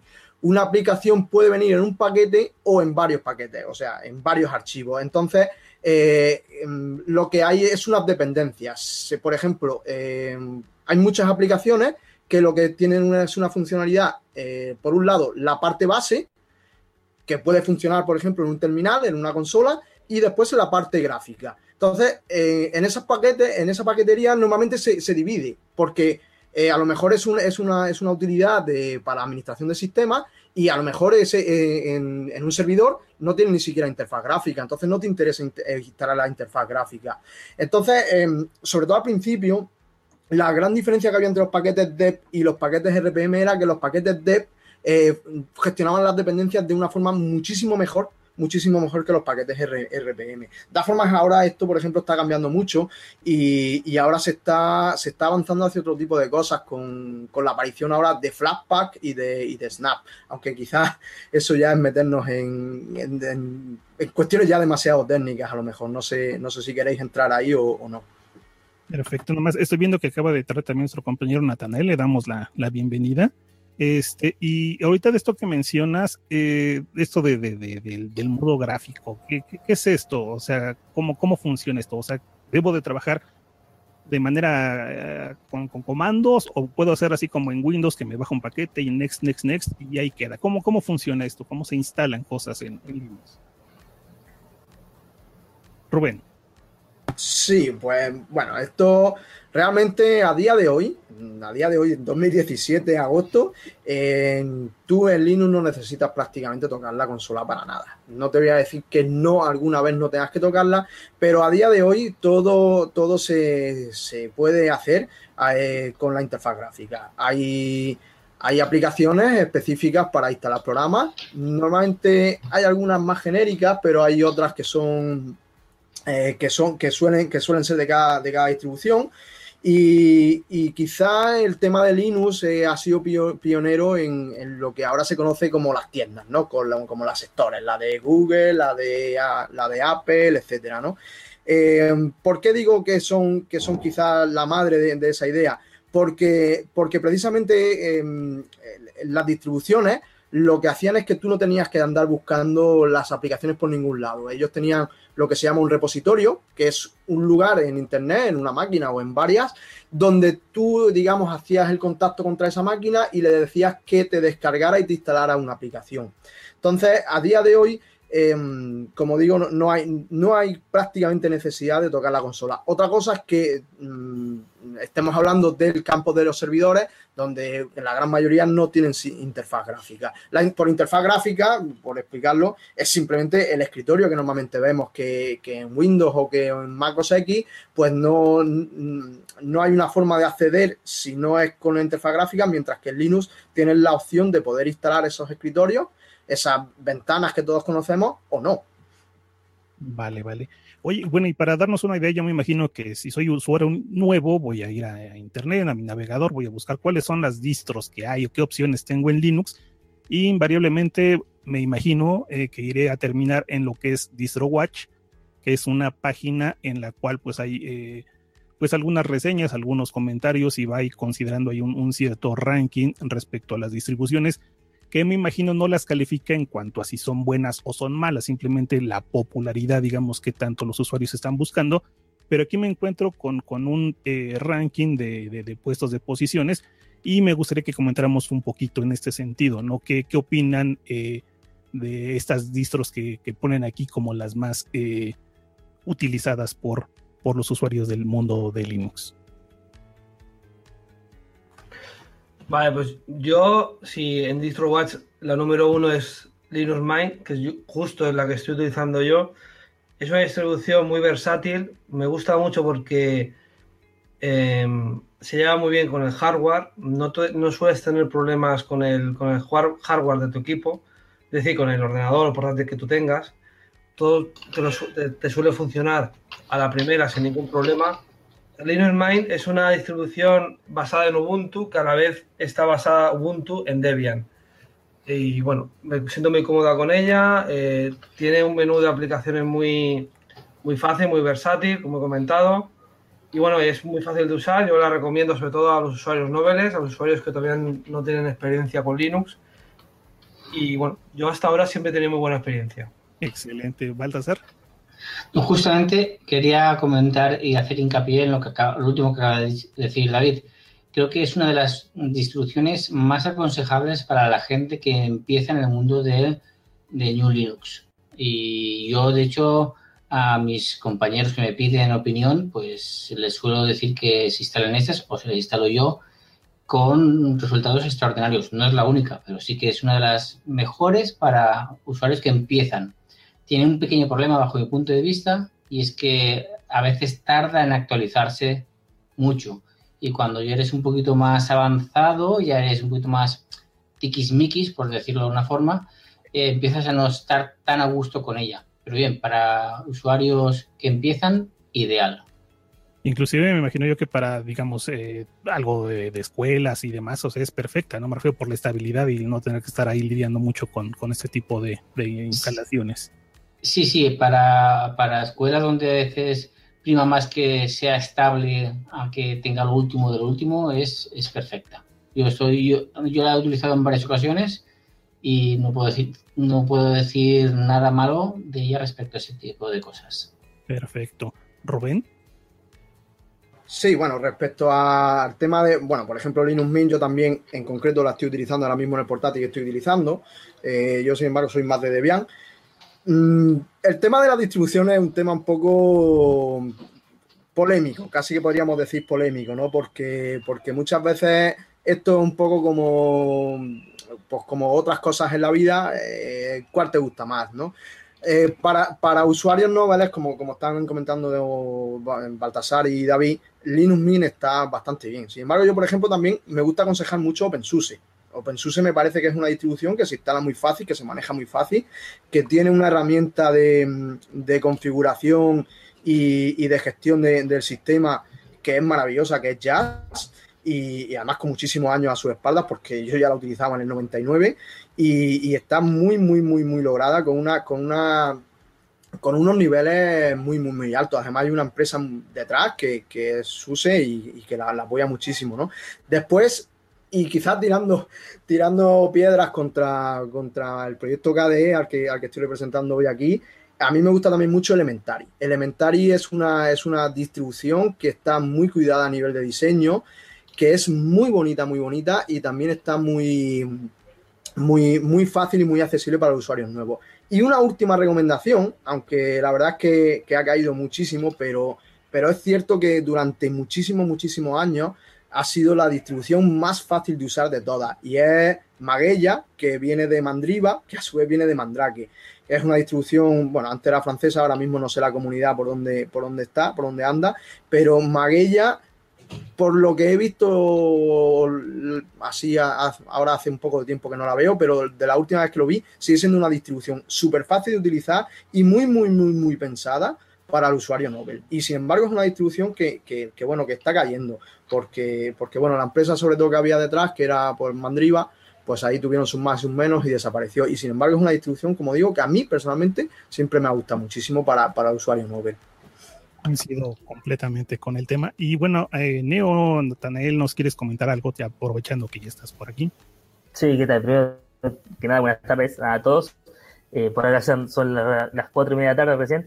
Eh, y yo también quería eh, recomendarles también, más allá de Mint, eh, yo prefiero Mint en su versión mate, porque Cinnamon todavía no me termina de cerrar, a pesar de que está muy bien desarrollada y demás, no me termina de cerrar, puede ser para mí que el usuario se pierda un poco y, prefiero que la versión mate. Tiene todo más ahí, más armado, la considero mucho más estable, a pesar de que la versión Cinnamon es estable, ya que es la, oficial. Pero yo sí recomendaría, recomiendo Mint. Eh, al que no sabe nada, recomiendo Mint Mate. Eh, si tiene un buen equipo, yo me tiro a veces por Ubuntu, depende del conocimiento y de la gana que tenga esa persona. Y para gente que quiere, que tiene un poquito más de conocimiento, pero no se atreve, eh, Manjaro, Manjaro XFCE o Manjaro Plasma, es ideal porque para mí si le muestro Pacman, la, la atrapo a esa persona y eso, eso está bueno. Perfecto. Eh, David, ¿querías comentarnos algo? Sí, solo una cosa rápida. Eh, en otro portátil que tengo, tengo una distribución derivada de Arch, que es Antergos. Me gusta mucho, sobre todo su, su definición, ¿no? De hacer las cosas, de hacer las cosas bonitas. Es muy, muy amigable el escritorio que te encuentras por defecto en el sistema eh, también utiliza Pacman, como ha comentado Nata, del tema de. porque está basada en Arch. Y además es una, cosa importante y curiosa porque eh, es una distribución que básicamente ha sido creada por una, sola persona. Evidentemente eh, se ha contribuido a nivel de código otras personas, ¿no? Y además esa persona es gallega, de aquí de España, y bueno, es una cosa a tener en cuenta. Perfecto. Este, Rubén, querías comentarnos. Sí, bueno, mm, por, por, bueno, por aportar un poco más al tema de las distros, yo lo que siempre aconsejo a todo el que me pregunta, oye, quiero empezar con Linux o qué es esto de Linux o quiero verlo y tal, eh, bueno, pues, aparte de cuatro o cinco distribuciones que les digo que la prueben, el consejo que siempre doy es prepárate un USB o déjame un USB, yo te lo preparo y, dentro de USB lo, pues, pues, lo preparas en vivo simplemente para que, la persona que quiera probarlo lo enchufe en su portátil o en su ordenador de sobremesa o donde él quiera. Bueno, no hay muchas más opciones, portátil o ordenador de sobremesa, y arranque y pueda ver. Y entonces a partir de ahí, que esté yo que sé, pues un rato con cada una, vea un poco cómo van y tal, y a partir de ahí que escoja una. Escoge una entre esas cuatro o cinco y, y, empiezas a probar. Posiblemente, y, por ello de esto hemos pasado todos por ahí, al, cabo del tiempo, cuando ya te sientes un poco cómodo, haces el salto y haces el salto hacia otras distribuciones. Y al final llega un punto en que te quedas con alguna porque es con la que realmente te sientes cómodo.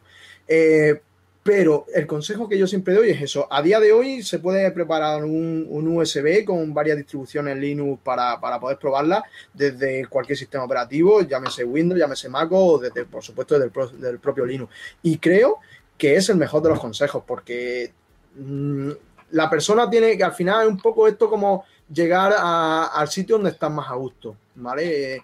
habrá que le guste más una cosa, habrá que le guste más otras y distribuciones pues pues por suerte o por desgracia hay un montón, infinidad.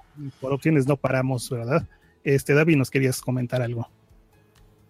Sí, simplemente un comentario. Ah, eh, me parece muy buena idea lo que ha comentado, pero también hay otra opción que sería interesante si quieres probar distribuciones sin tener que instalar nada, es con máquinas virtuales. Actualmente hay mucho software eh, gratuito para virtualizar. El más famoso quizás es uno de Oracle que se llama VirtualBox.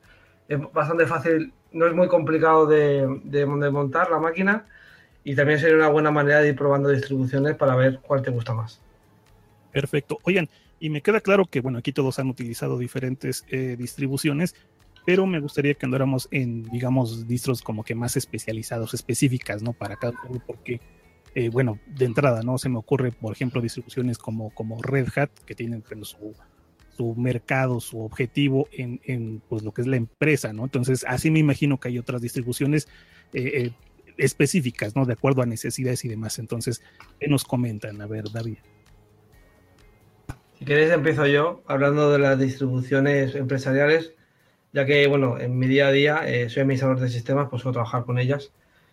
Eh, las dos principales que por lo menos yo me he encontrado eh, son Red Hat, que es de una empresa norteamericana, que fue de las primeras en los años 90 en, empezar a arrancar esto que ahora llamamos GNU Linux. Y después SUSE, que es una empresa alemana, también en los años 90 eh, empezó a arrancar, al igual que Linux. Eh, las dos son muy utilizadas en las empresas y son muy versátiles también. Quizás la que yo me he encontrado es más Red Hat. Es, una, es un sistema operativo muy fiable. Eh, evidentemente, en, las empresas están ambas distribuciones sin, eh, sin escritorio remoto. Como anécdota puedo explicar que justo en uno de los proyectos que estoy estamos quitando los pocos escritorios, eh, escritorios que, que, tienen las distribuciones, ya que no se utilizan y ocupan parte del sistema. Después, ya en bastante menor medida, se utiliza Ubuntu, pero ya en algún caso concreto, en alguna empresa pequeña, se puede utilizar Ubuntu. Y luego hay dos, dos gigantes, pasa que son dos gigantes, eh, como diría, privativos, aunque son similares a lo que es GNU Linux, pero son Unix, que uno sería HP UX y otro IBM AIS, pero ya quedarían fuera de lo que es Linux en sí. Perfecto. Este Nathaniel, ¿nos quieres comentar algo? Sí, no, eh, tampoco está, también está, mejor dicho, eh, SUSE, SUSE Linux. Yo lo he usado eh, en uno de los trabajos, no como administrador de sistemas, sino como usuario de la distro, el administrador era otra persona. Eh, también, y ahora mismo estoy usando en el trabajo donde estoy eh, Red Hat también. Y la verdad, para mí son las dos en cuanto a distribuciones eh, Linux empresariales, las dos más grandes, Red Hat y SUSE.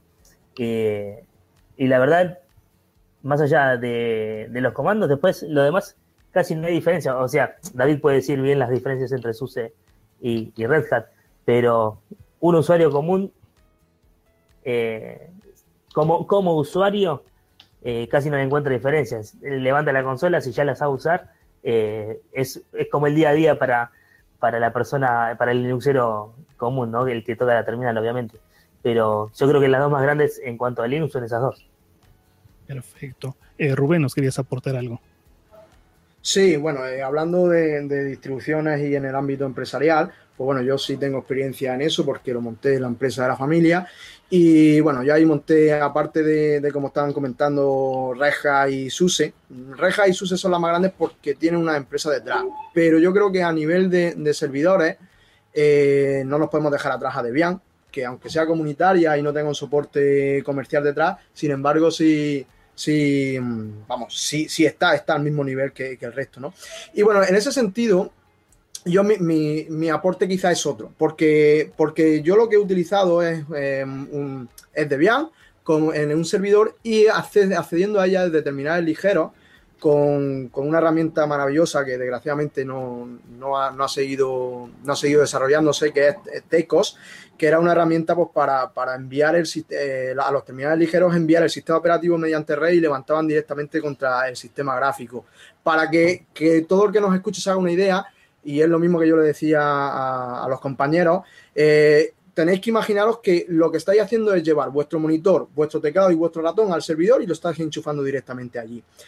Mm, a mí personalmente, eh, esa modalidad mm, para las empresas me parece un ahorro por, por muchísimos sitios. Primero, un ahorro en tiempo de administración del sistema, porque solo tienes que administrar una máquina, o, varias máquinas, las que tengas de servidores. Y segundo, después también un ahorro muy importante en electricidad, porque el terminal ligero, eh, el consumo que tiene es, es, mínimo, es prácticamente el monitor y poquito más. Y entonces, en, en ese aspecto, eh, y ya entrando también un poco en, en, otro tema, el escritorio de Linux a día de hoy ya está preparado para, para poder suplir otro tipo de, de escritorio. Y, y, y, bueno, quizás no es la visión más común en cuanto a, a la utilización de Linux en las empresas, pero bueno, también es posible, también es posible. Y eso es un poco lo que quería, lo que quería aportar en ese sentido. Perfecto, muchas gracias. David, ¿nos querías eh, comentar algo? No, solo he comentado un comentario a lo que ha dicho Rubén. Es, el, bueno, simplemente Debian yo lo utilizaba en empresas, igual que Ubuntu y tal, pero básicamente es las empresas, por tema de que si hay algún problema, pues evidentemente quieren un soporte empresarial de- detrás y por eso yo creo que evidentemente cogen estas dos empresas, ¿no? En cualquier caso, también me he encontrado muchos casos de, de empresas que tenían Red Hat y pues están, van muy mal económicamente y tal, y evidentemente han tenido que pasar eh, a CentOS o a Debian por, simplemente por tema económico, porque las licencias no son precisamente baratas. Perfecto. Bueno, ahorita estamos hablando de distribuciones empresariales, pero eh, para ir perfectamente también y tocar otro, otra temática, eh, supongo que también debe haber eh, distribuciones, pues digamos, para equipos pequeños. Digo, porque una empresa tiene para pagar, tiene para actualizarse, pero pues para los que no, supongo que también debe haber opciones en este sentido. No sé si alguien conoce de esas distribuciones, yo no comento porque ahí sí no las he utilizado, desconozco bastante del tema, pero a ver quién nos comenta. En Derge nos quería comentar algo. Pues bueno, distribuciones como has dicho para equipos pequeños, yo recomendaría Ubuntu Mate. Es decir, es una, una distro con buena, Ubuntu que conocida, con el escritorio mate que es ligero pero bonito. Perfecto, perfecto. Yo ahí sí digo, desconozco, no sé, ¿ustedes si han utilizado alguna en este plan, digamos, retro hardware para, para rescatar equipos antiguos? Este. ¿Quién anda por ahí, Rubén? Sí, precisamente pues, para el tema de, equipos antiguos, eh, una de las mejores opciones que, que hay es, es precisamente lo que yo estoy comentando, ¿vale? Utilizar terminales ligeros. Haces una inversión en un servidor, que no tiene por qué ser una inversión demasiado cara y más con el precio que están ahora las máquinas, y utilizas tu, ordenador antiguo como un cliente ligero. Yo, por ejemplo, os puedo decir que actualmente, es decir, a día, no sé qué día es hoy, eh, diez y tantos de agosto de 2017, yo estoy utilizando como puesto de escritorio un Pentium 3 con 128 megas de RAM. Y funciona exactamente igual que mm, el doble núcleo o el cuatro núcleos que tengo que tengo que tengo en, o que cualquiera puede tener en casa. Bueno, cualquiera no, pero que algunos tienen en casa, ¿vale? ¿Por qué? Porque realmente la potencia que la necesita es el servidor y el terminal ligero realmente lo único que hace es dibujar en la pantalla. Dibujar en la pantalla y coger la entrada del ratón y el teclado. Entonces, eso de cara, de cara a una empresa, para mí me parece un ahorro económico muy, muy, muy importante. Después habría que analizar qué es lo que hace la empresa y si vale el escritorio de Linux también. Pero bueno, también lo que he visto en otros sitios, en otras empresas que me he encontrado, es que utilizan una base Linux, como pueda ser estas distribuciones ligeras que ha comentado en Derge, y, y hacer un a- conectarse por, por a lo que sería un terminal server de, un terminal server de Microsoft, si lo que necesitan es utilizar por, por yo que sé, porque son eh, necesitan aplicaciones muy específicas que solo existen en, Windows o, cualquier otro sitio, utilizar un acceso remoto por, por, por, por, por gráfica, vamos, que los hay tanto para acceder a Linux como Mac como, como, como a Windows. Este, David, ¿quieres comentarnos algo? Sí, eh, bueno, una cosa, un, un comentario que ha dicho Rubén. Entiendo que esos eh, terminales eso, de- deben ser parecidas a lo que eran las cajas tontas de sistemas mainframe como AS400, ¿no? Si luego puedes, me contestas. Sí, sí, Eh, correcto, eso, eso mismo, eso mismo. Vale, vale. Eh, yo quería recomendar para, para equipos antiguos eh, una distribución que es muy buena, que yo he probado con un Pentium, me fue bastante bien la, la experiencia, que es Puppy Linux. Es una distribución, eh, evidentemente software libre como todo, como todo el resto, que es ideal para hardware antiguo. Si tú tienes algún equipo por casa que no sabes muy bien qué hacer con él, porque es muy lento, o ya casi no tiene, tiene muy poquita memoria para las distribuciones actuales, te recomiendo Puppy Linux. Vale. En Derge nos querías comentar también. Pues yo recomendaría una otra distribución llamada Eurex, que tiene, si vais a su página web, que es eurex.net, y al apartado de descargas tenéis varias, varias versiones, y la versión cliente que tiene, que, bueno, la versión, perdón, la versión escritorio que tiene el escritorio mate también iría bien y está cargada como Ubuntu y basada en Ubuntu. Luego también está la versión cliente y servidor, por si os queréis hacer un servidor con esta distribución. Esa no la conocía, está interesante, voy a revisar. Este, Natanael, ¿nos queréis comentar? ¿Estás muteado, Natanael? Mm, creo que lo perdimos. Este Baltasar, ¿nos comentas mientras?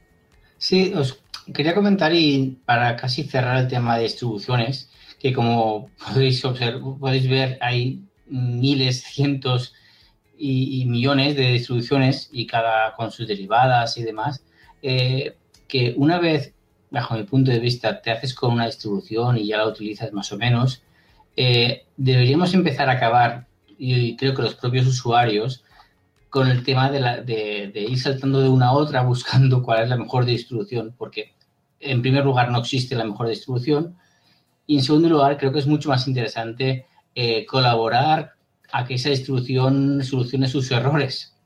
Eh, me explico, eh, no me funciona esto con esta distribución, ¿qué hago? Tengo dos opciones, A, me cambio de distribución, B, reporto errores para ver si la gente de esa distribución lo soluciona yo creo que estamos muy acostumbrados a hacer A en general, no todos, evidentemente, lo digo en general, y poco acostumbrados a hacer la opción B, que lo que hará será que esa instrucción da un pasito adelante y sea un poquito mejor.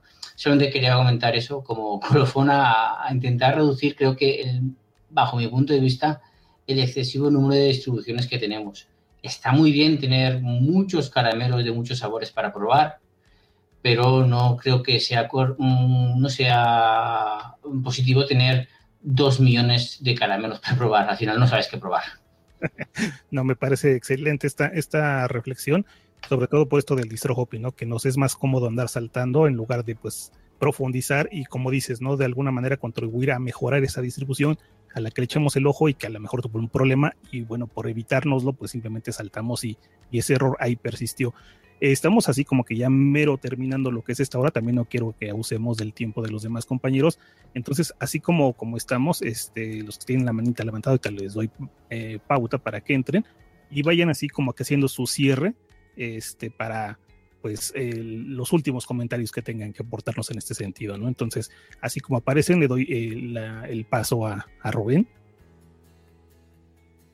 Sí, yo por, terminar de, comentar lo que estaba diciendo Baltasar, yo entiendo que haya gente que vaya, sobre todo cuando eres muy novato o cuando eres muy primerizo en, Linux, es normal que vayas saltando de, distribución en distribución.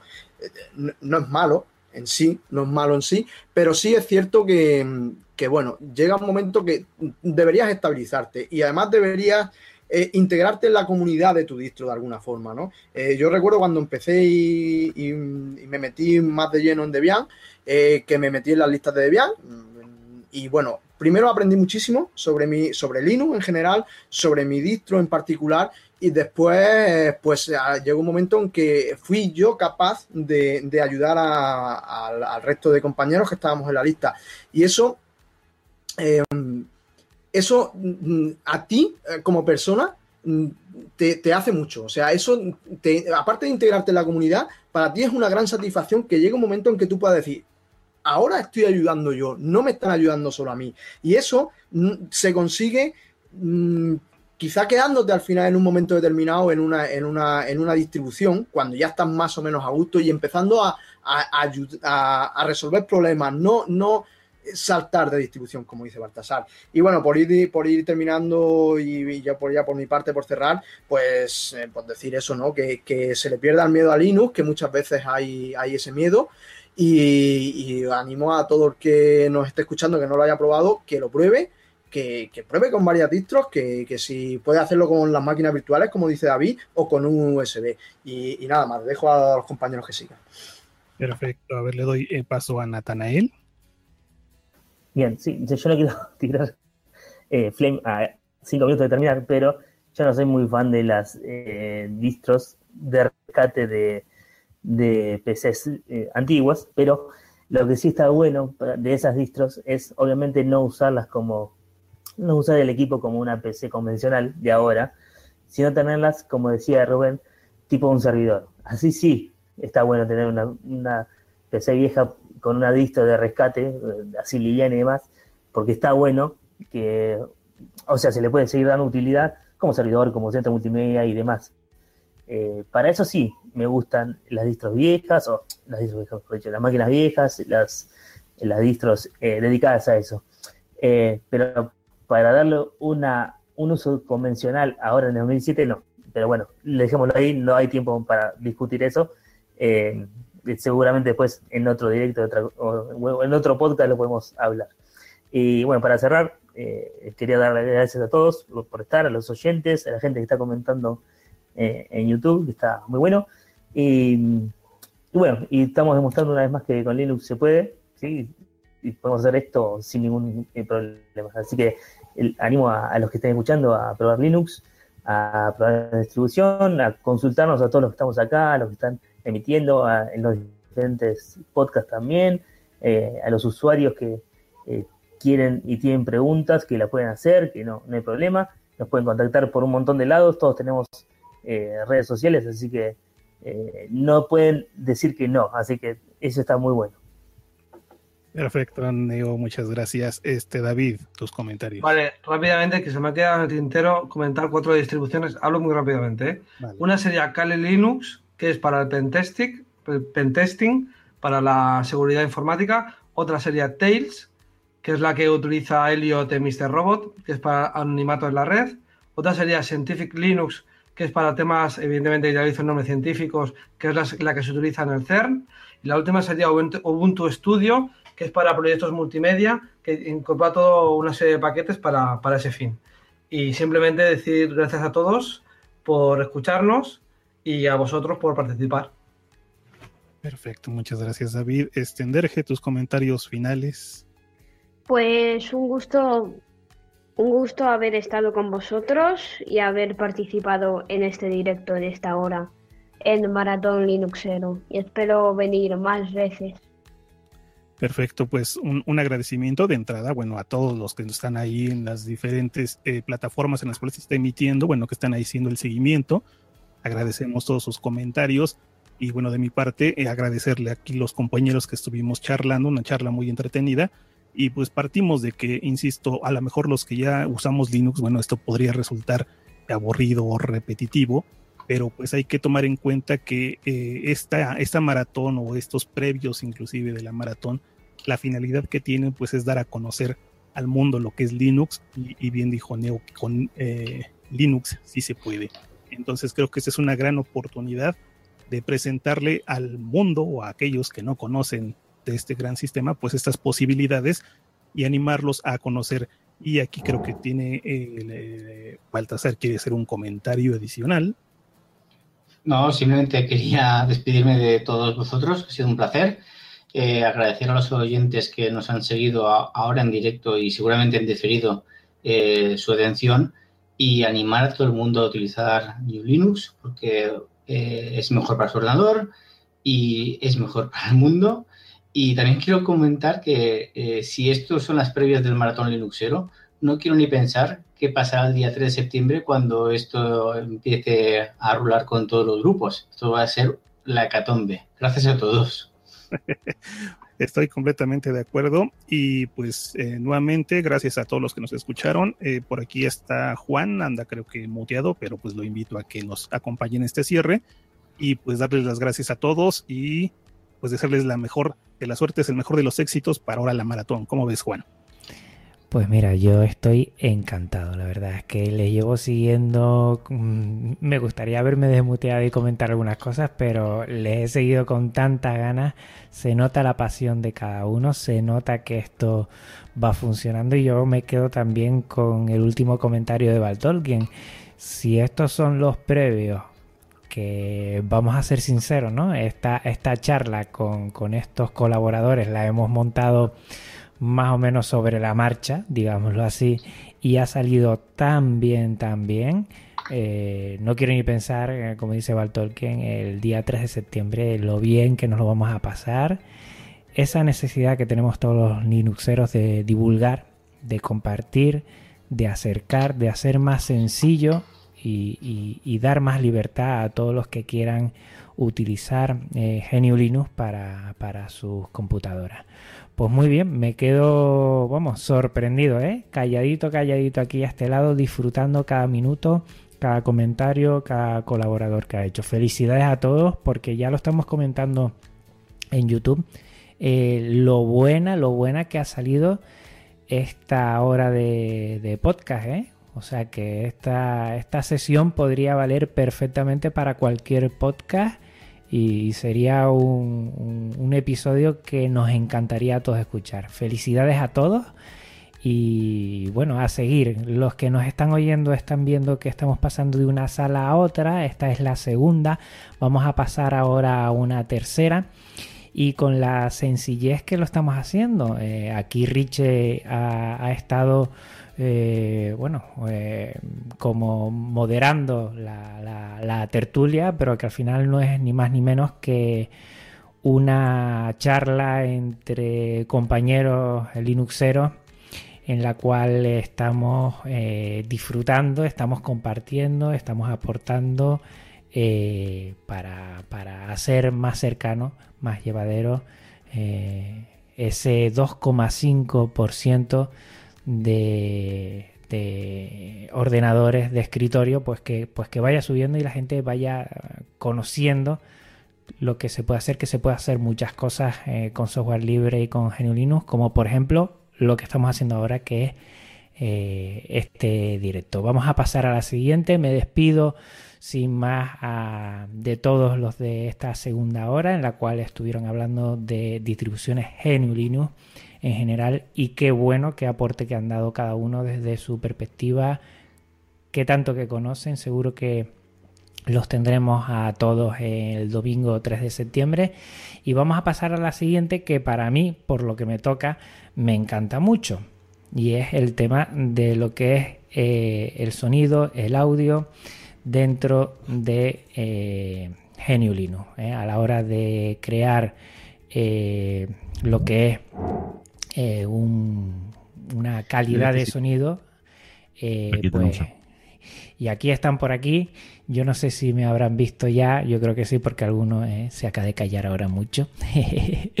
y aquí, bueno, pues aquí la tercera hora tenemos pues, pues un equipo bastante bueno. A mí me gustaría que el que sea el maestro de ceremonia aquí en, en esta tercera sala eh, pues haga la introducción, haga la, bienvenida, eh, presente a los contertulios y, así podemos seguir disfrutando para no quitarles más tiempo. Bueno, pues buenas noches, Juan. ¿Qué tal?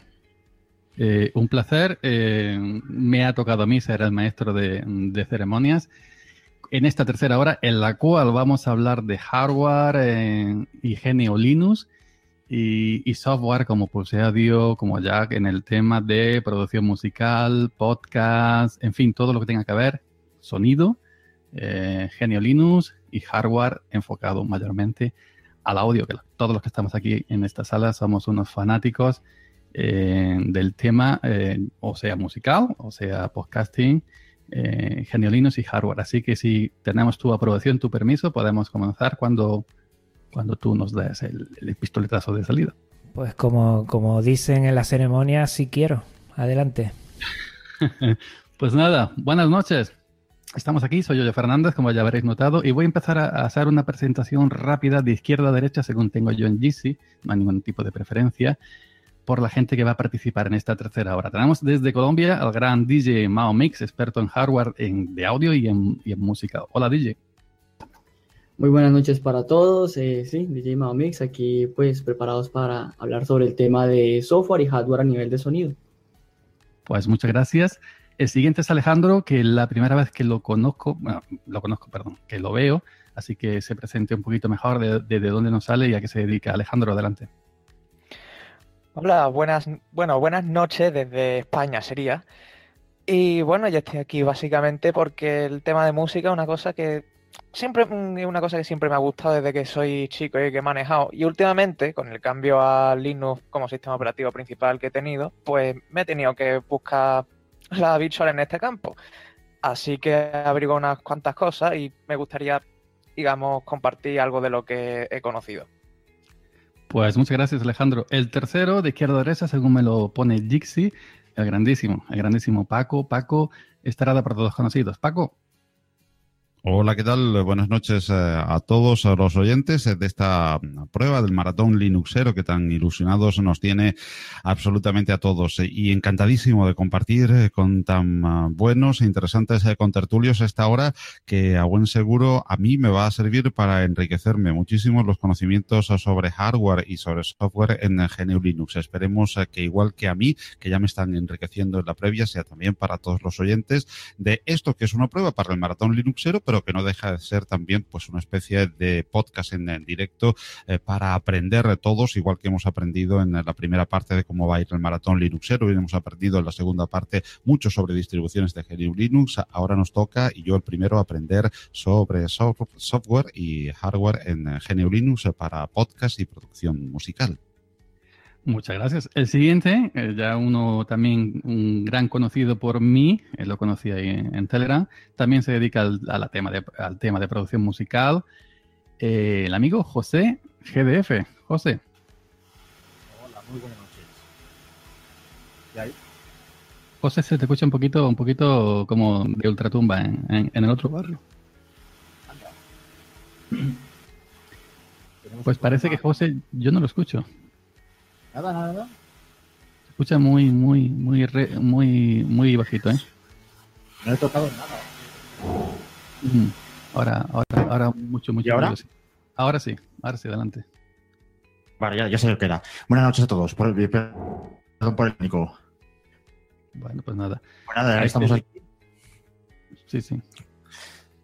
Nada, eh, yo soy no un viejo conocido tampoco. Es, llevo dos años con Linux y empecé un blog con el tema y entre medias hice, algunos álbumes de música. Empecé con Windows y luego poco a poco fui cambiando a Linux. No fue fácil. Bueno, ya iremos contando luego sobre la marcha.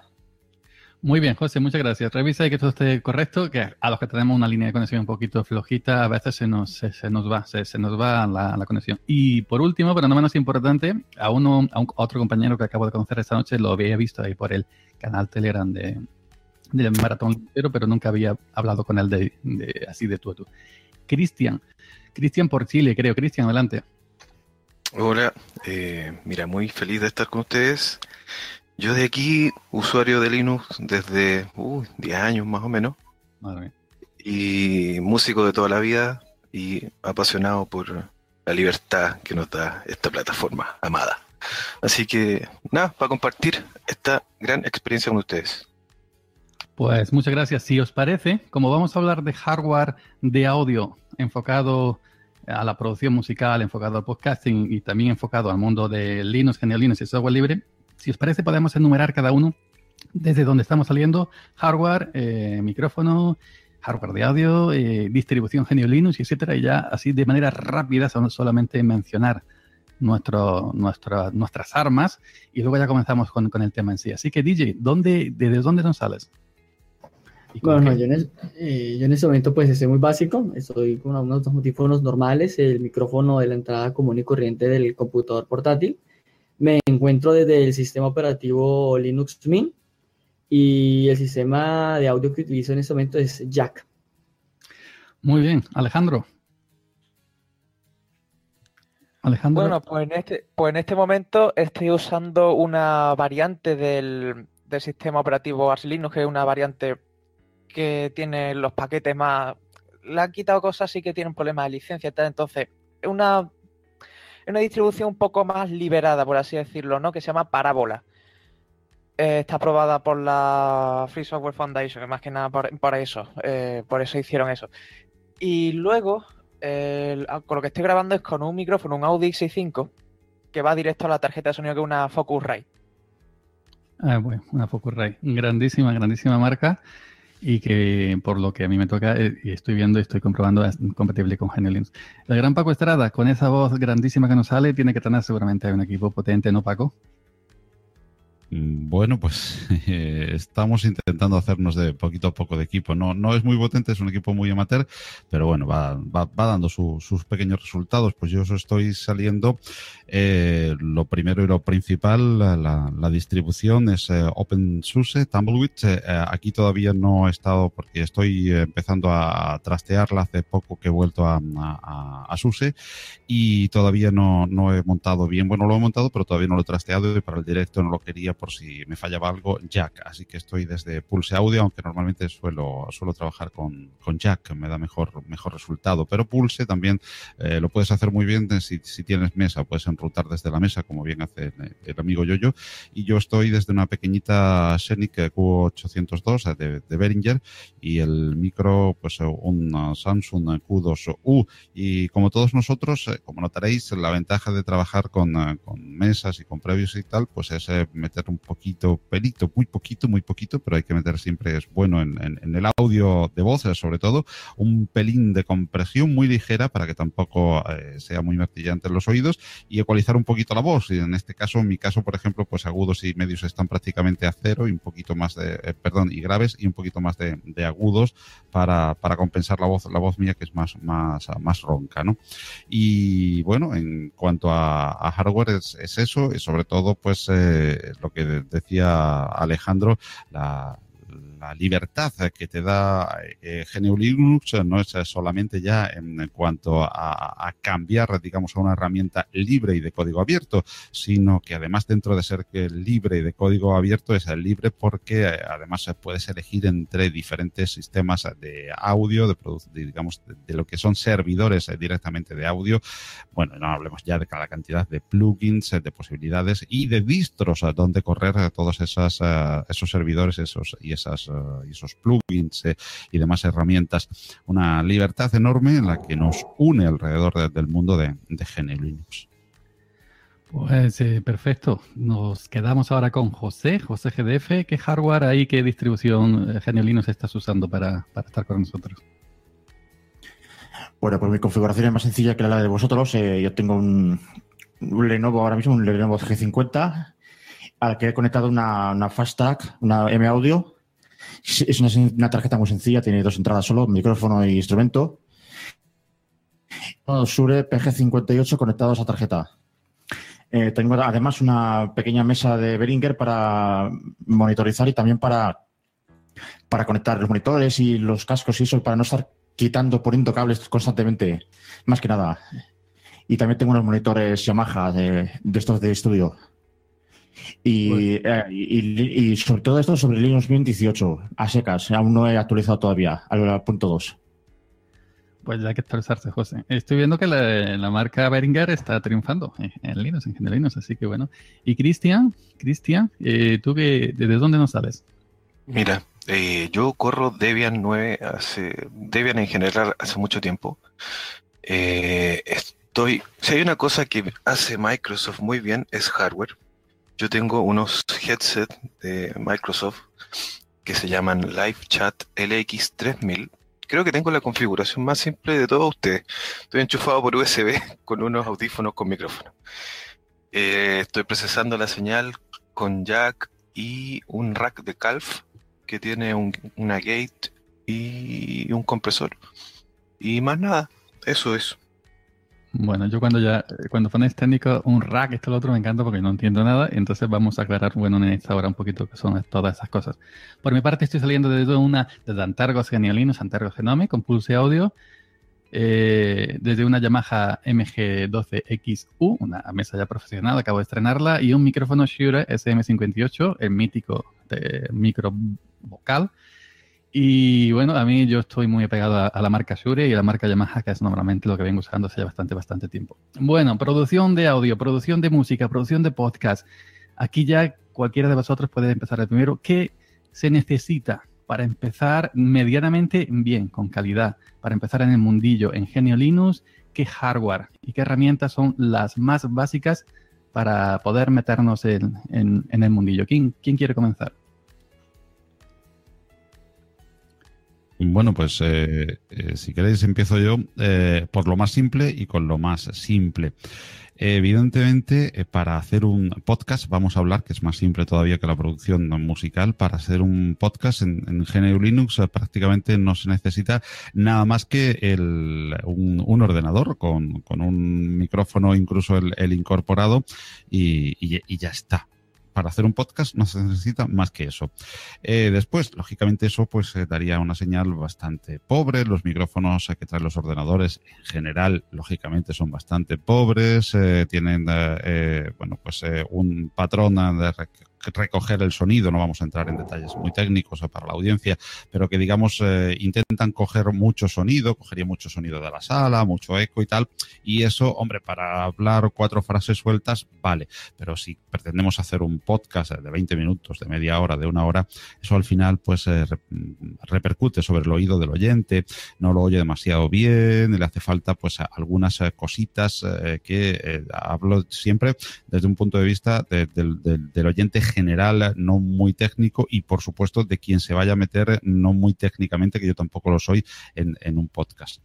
Por lo menos, lo mínimo, mínimo, mínimo que yo entiendo que debería de tener un uh, alguien que se mete a hacer un podcast, que lógicamente si tú haces un podcast es porque quieres comunicar algo y si quieres comunicar algo es normal que quieras uh, comunicarlo de la mejor manera posible y a la mayor cantidad de gente posible, si no, no harías un podcast y se lo contarías a tu, a tu vecino, ¿no? Lo que tienes que contarle a tu familia o a tus hijos, ¿no? Eh, quieres eh, contarlo a una comunidad, que esa comunidad, pues eh, lógicamente sea lo más amplia posible si crees que tienes algo que contar y lógicamente quieres llegar de la mejor manera posible. Para eso puedes gastarte miles y miles y miles de euros o puedes por lo menos hacer una mínima inversión que sería un microfonito. Por ejemplo, el que yo os hablo, un Samsung Q2, que es un clona de la ATR 2100, de un micrófono también que eh, está siendo muy utilizado por los podcasters, pues anda en creo que sobre los 60 euros o así. O sea que hablo de que no son unas inversiones tampoco descabelladas. Y con esto, nada más, metido por USB, el cambio es brutal.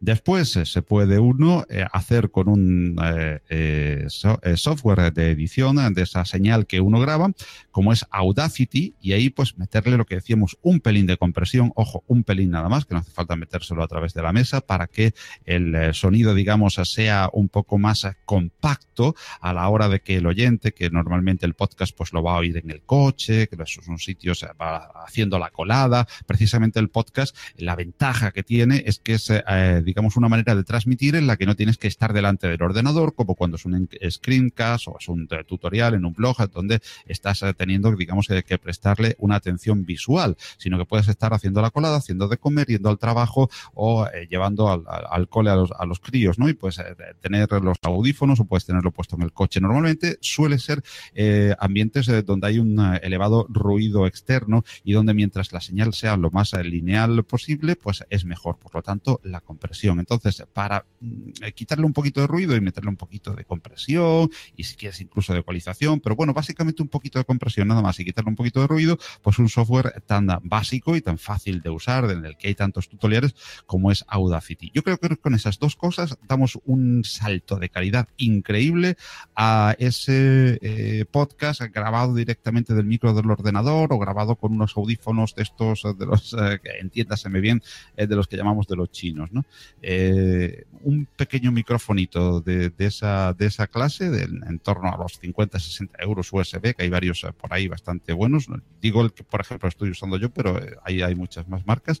Y, un pequeño mini cursito de Audacity. Con eso ya yo creo que vamos muy bien. A partir de ahí ya los compañeros pueden contarnos muchísimas cosas más. Sí, bueno, quería un poco ampliar sobre lo que ha dicho Paco ahora mismo.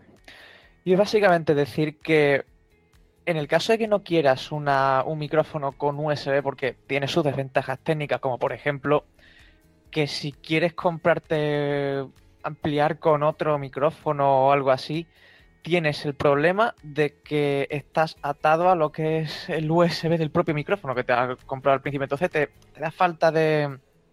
un poco falta de versatilidad en ese sentido y no están y hay interfaces de audio de uno o dos canales de entrada que no son tan caras no hace falta comprarse eh, lo que tengo aquí, que, tiene 18 entradas, bueno, realmente son solo 8 físicas que se suelen usar, pero bueno, no hace falta comprarse semejante... eh,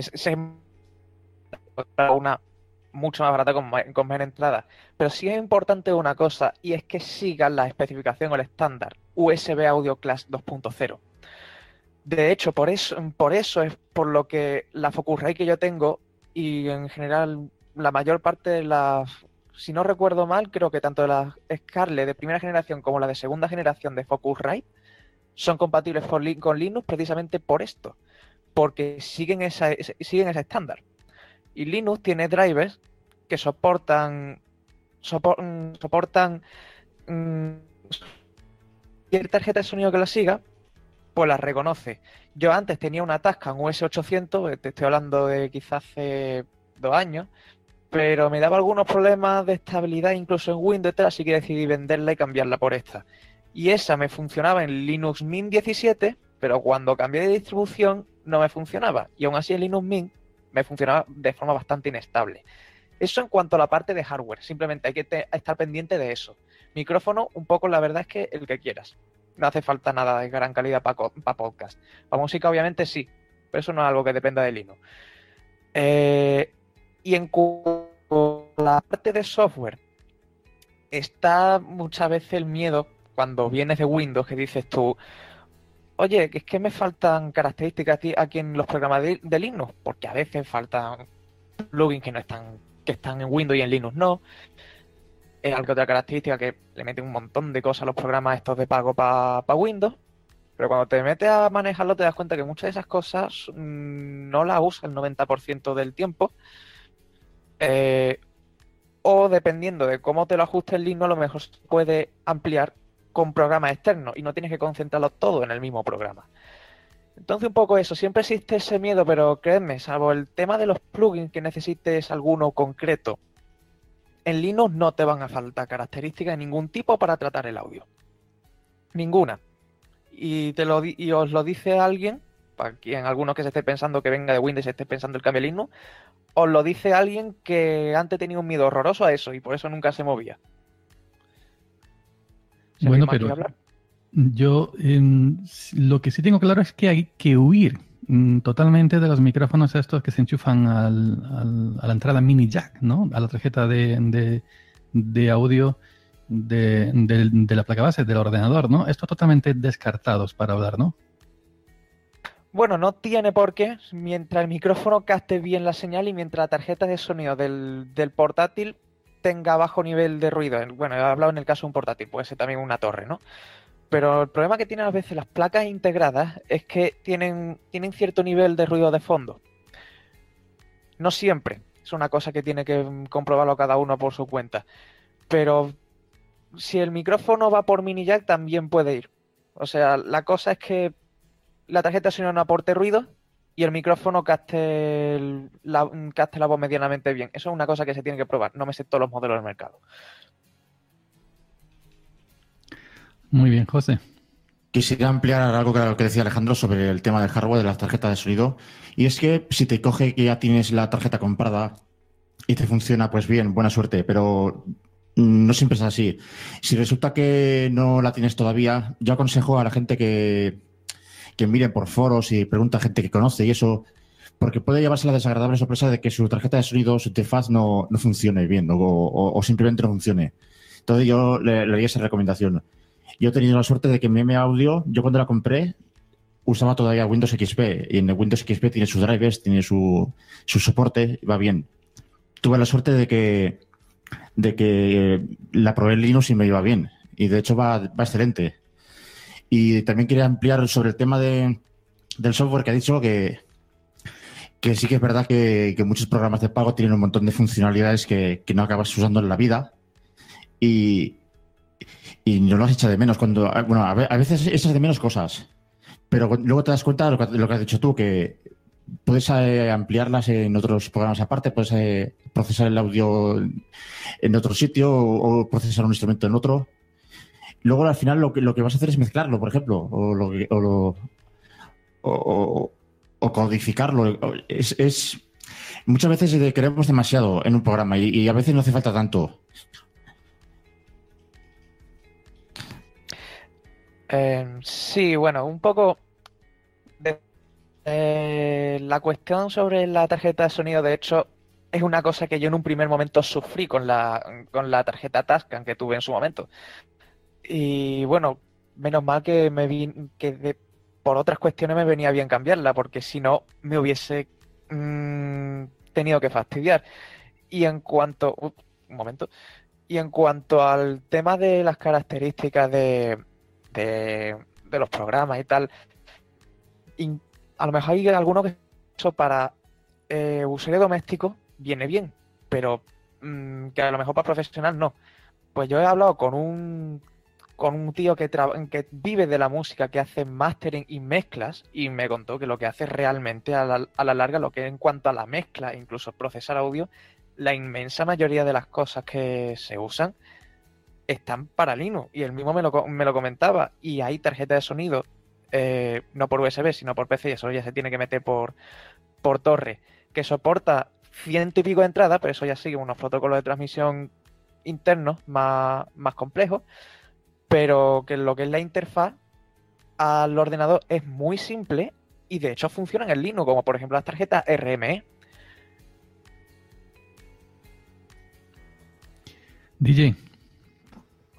Eh, bueno, sí, es muy interesante lo que dicen todos los compañeros. eh, por lo menos en el caso mío, desafortunadamente todavía no he logrado dar el salto a, a una consola digital para poder sacar el micrófono fuera del área del mini jack. Y hablando del tema de lo que tiene que ver con software, eh, pues a nivel de podcasting también estamos hablando de que se puede hacer podcast en vivo, lo que son transmisiones vía streaming, sea a través de ICCash o Soundcash. Eh, tener en cuenta que en Linux tenemos, tenemos varias herramientas por las cuales podemos transmitir. Una de ellas es el software DJ Mix, el cual nos permite generar radio podcast totalmente en directo. Y bueno, es una muy buena herramienta, cuenta con una cantidad de, de funciones bastante interesantes a la hora de generar radio podcast. Si en determinado momento queremos hacer eh, podcast colaborativos con otras personas que no se encuentran en el mismo punto donde nosotros, nos donde nosotros estamos, digamos, una persona en Chile, otra en Colombia, otra en España, eh, podemos em, utilizar un programa que se llama el Boot, que es un programa que se encarga de transmitir vía streaming todo el audio que se recoge del sistema operativo, eh, tanto a nivel del reproductor de audio, eh, una sala de chat, sea en este caso como lo hacemos por medio de Jitsi o por medio de otra herramienta como Sky, Hangout o Mumble, bueno, etcétera. Y por supuesto, siempre mm, es bueno echar mano de una herramienta como es Jack Server, que nos permite generar una serie de, de- de modificaciones por medio de un sistema que se llama Cadence y Katia, que lo que hace es, mm, como para las personas que no lo conocen, imagínense una generación de tablas, de tablas a nivel de diseño UML, pero que van conectados como si fueran cables virtuales. Pasamos eh, la entrada de, audio, lo mandamos a una señal por aparte, eh, o lo mandamos monofónicamente, o lo mandamos de, estéreo, eh, de modo estéreo, pasamos el reproductor de audio por un control independiente y todo eso lo podemos hacer a través de una herramienta que se llama Jack Mixer. Eh, De todo esto he aprendido mucho con nuestro amigo José y el amigo Paco Estrada, que son mucho más expertos en todo lo que tiene que ver con el manejo de Jack, que no es sencillo, que al principio te puede llegar a confundir un poco, asusta, pero, pero eh, de resto me parece que es una muy, muy, muy buena herramienta y, y siempre es recomendable, digamos, a la hora de crear podcasts eh, colaborativos, utilizar lo que es Jack, eh, Jack Server, eh, un reproductor como puede ser Audacious, Clementine, eh, utilizar, eh, bueno, el boot para poder transmitir y a la hora de la grabación podemos eh, utilizar directamente el Audacity o en su defecto el Ardour. Yo lo que sí, mm, una recomendación que yo llevo bastante tiempo comprando hardware para audio, para el tema de podcasting, es mm, fijarse much- mucho a la hora de comprar componentes, eh, porque mm, curiosamente eh, prácticamente ningún fabricante te pone, te pone compatible con, con Linux. Por ejemplo, en el caso de Yamaha funciona perfectamente, no en el caso de Focusrite, que es la otra que tengo yo también. Eh, tampoco te pone Linux en el caso del Yeti, que es otro micro que tengo, tampoco en el caso de ATR 2100, tampoco. Pero mm, si bien está soportado en el, en, el, en el, kernel, es algo que alguien que se va a comprar un, un aparato, pues no lo, no, no, lo tiene claro. También debo decir que eh, en, usando todos estos cacharros en el modo de interfaz eh, USB, en ciertas condiciones sí he notado que hay problemas con, con, con, este hardware y en Linux. Por ejemplo, cuando se quieren trabajar varios, eh, varias vías de audio al mismo tiempo, pues entonces el audio, el audio se acelera, hay cortes.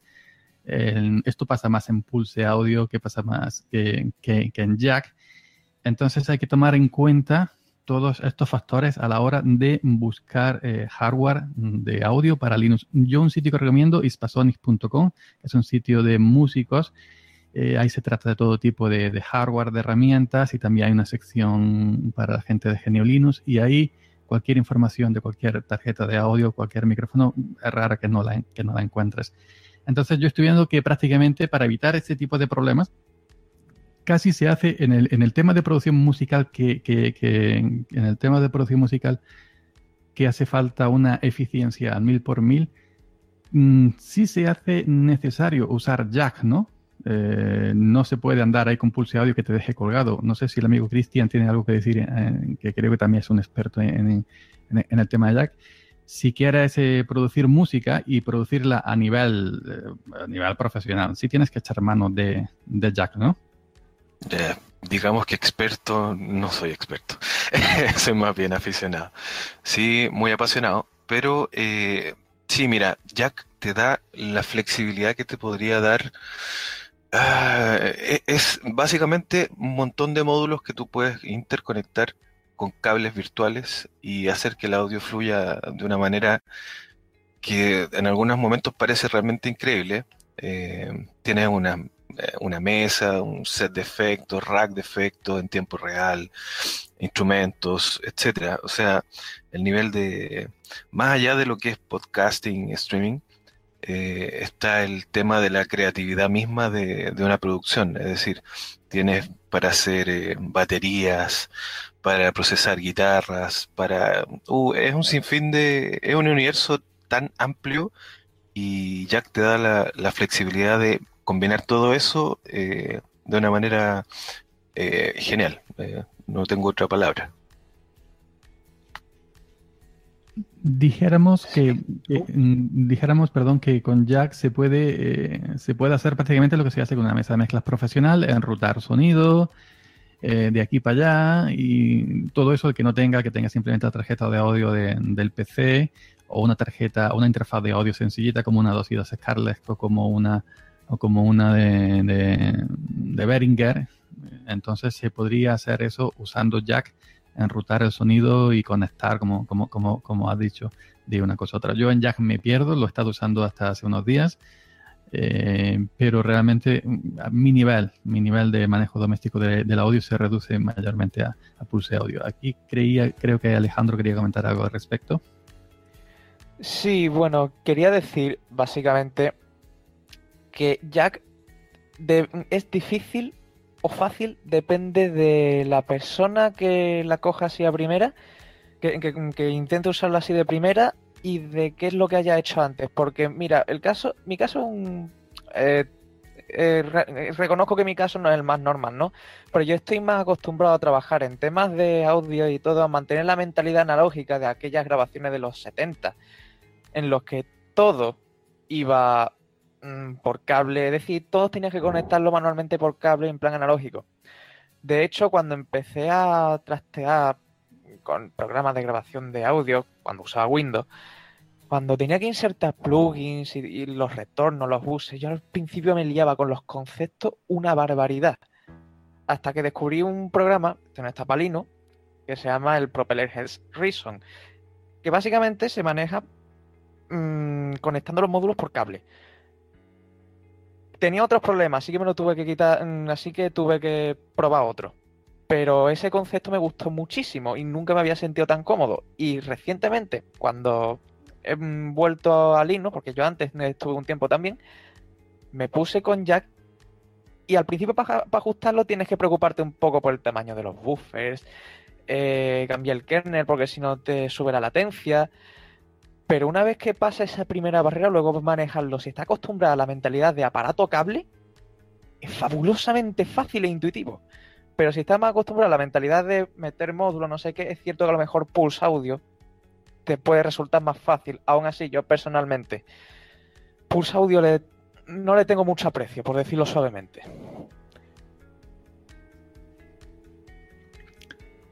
Ok, Paco, eh, por ahí si querías decir algo. Eh, sí, precisamente iba, iba a redundar en lo que, en lo que comentaba Alejandro. Eh, creo que para los que venimos eh, del sonido analógico y lo que hemos estado bueno, trasteando con sonido analógico y hemos tenido muchos Jack y muchos Canon en, la mano, pues Jack, precisamente, valga la redundancia del nombre, nos resulta un poquito más familiar. Pero sí que para el que llega directamente desde el mundo digital o desde la producción de sonido digital, digital doméstico, pues eh, ya que le resulta un poquito más eh, complicado. Lo primero, lo primero de todo es eh, que como en este mundo de GNU Linux, desde hace unos años poquitos, muy poquitos a esta parte, se está trabajando más, y esto, bueno, vendría, no, no es objeto de, este, de, esta charla, de nuestra charla de, hoy, pero lógicamente sí viene a colación también, y es que precisamente el amateurismo que muchas veces es bueno por la parte colaborativa, pero también es malo por la parte de la falta de financiación, la falta de tiempo para dedicarse a un proyecto concreto, hace que muchos proyectos buenísimos de GNU Linux no se les dé acabado correspondiente. Ese acabado que debería tener Jack, que cuando lo quieras, eh, digamos, eliminar, no tengas tantísimos, eh, eliminar o dejar de usar, no tengas tantísimos problemas para volver a pulse audio y que te toque otras configuraciones del sistema. La propia configuración, en principio, de Jack, que fuese un poquito más fácil, la, pues, se me ocurre como una especie de script, eh, diciendo desde el punto de vista de, de un programador muy, muy, muy amateur como soy yo, eh, una especie de script en el que pudieras instalar, como otros muchos programas, eh, algunos aspectos del sonido de manera más eh, gráfica por ejemplo, la advertencia rápida de, que no vas a trabajar muy bien con un kernel de latencia normal, tienes que, intentar colocar un kernel de baja latencia. En fin, esos aspectos eh, que se están perfilando en muchos programas de uso más habitual o más generalizado ya en GNU Linux, afortunadamente, todavía como eh, es un eh, elemento pues un poco marginal en el sentido de número de usuarios, el de la, la, producción de sonido, ya que todavía pues no se ha pulido, siendo una herramienta en el fondo buenísima, las aristas precisamente de, su instalación eh, y en parte de su manejo, pues eh, no se han llegado a pulir. Salió Cadence, Katia, Claudia, eh, para, hacer más fácil el, manejo gráfico de todo esto. Y bueno, hay que pulir un poco todavía las herramientas de, de GNU Linux para llegar a un público pues eh, que por una parte, si es demasiado profesional, va a llegar lógicamente hasta ahí eh, por, por, otras, eh, por otros caminos, como bien decía Alejandro, pero si es un público amateur que puede introducirse dentro del mundo más profesional o que quiere un sonido un poquito más parecido al profesional dentro del amateurismo, como es el caso de muchos de nosotros, las herramientas y una herramienta tan potente como ya que le falta todavía el pulido final. Creo y es eh, mi, humilde opinión. Por supuesto, es mucho más fácil e intuitivo y eh, estoy de acuerdo con Alejandro de quien viene del mundo del trasteo analógico y de los jacks del sonido. No olvidemos una cosa muy importante y es que la producción del sonido, y para mí es muy importante, primero el tratamiento analógico del sonido, porque el sonido es analógico.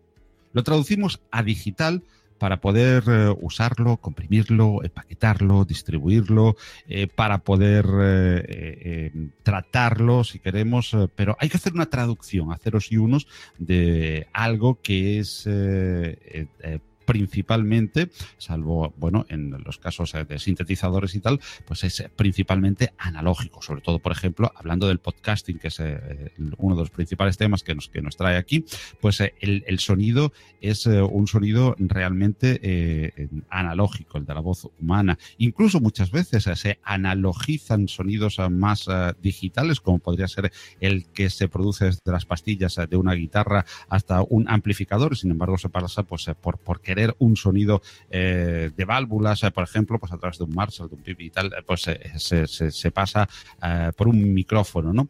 Entonces, hablemos de que primero para un tratamiento realmente bueno del sonido sería muy importante lo del tema de las mesas de mezclas, el contar con una por lo menos para enrutar ya desde ahí, no solamente con jack, el tema de las interfaces, de tener una buena menos una medianita dentro de las posibilidades, repetimos, creo que hablamos para un público amateur siempre, eh, una buena interfaz de, de sonido, con el cual hacer esa conversión de la que siempre vamos a, a intentar hacer y de la que siempre vamos a tratar de algo que es analógico y lo vamos a, tra- a convertir y a traducir a digital para tratarlo, para empaquetarlo y para distribuirlo. Muy bien, ahí José quería, quería, quería comentar algo al respecto. Adelante. Paco ha tocado un tema que me hubiera gustado tocar más adelante, pero ya que lo ha sacado, que es que mucha gente se vuelve loca literalmente buscando un buen sonido a base de plugins, de programas, de esto, el otro. Lo más principal, lo primero es, es eso, tener un hardware eh, en condiciones, un micrófono adecuado, un buen cable, la, la tarjeta de sonido, todo en el orden en el que va la señal.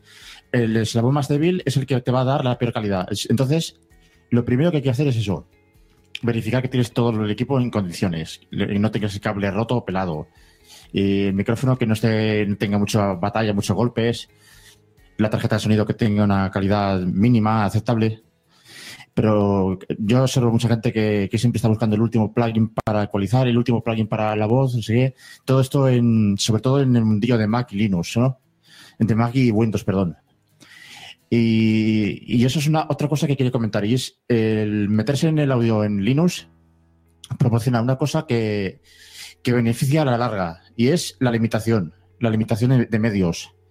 Eh, cuando estás en una plataforma como Windows o Mac tienes un montón de plugins disponibles, ya sea de maneras menos legales como gratuitas.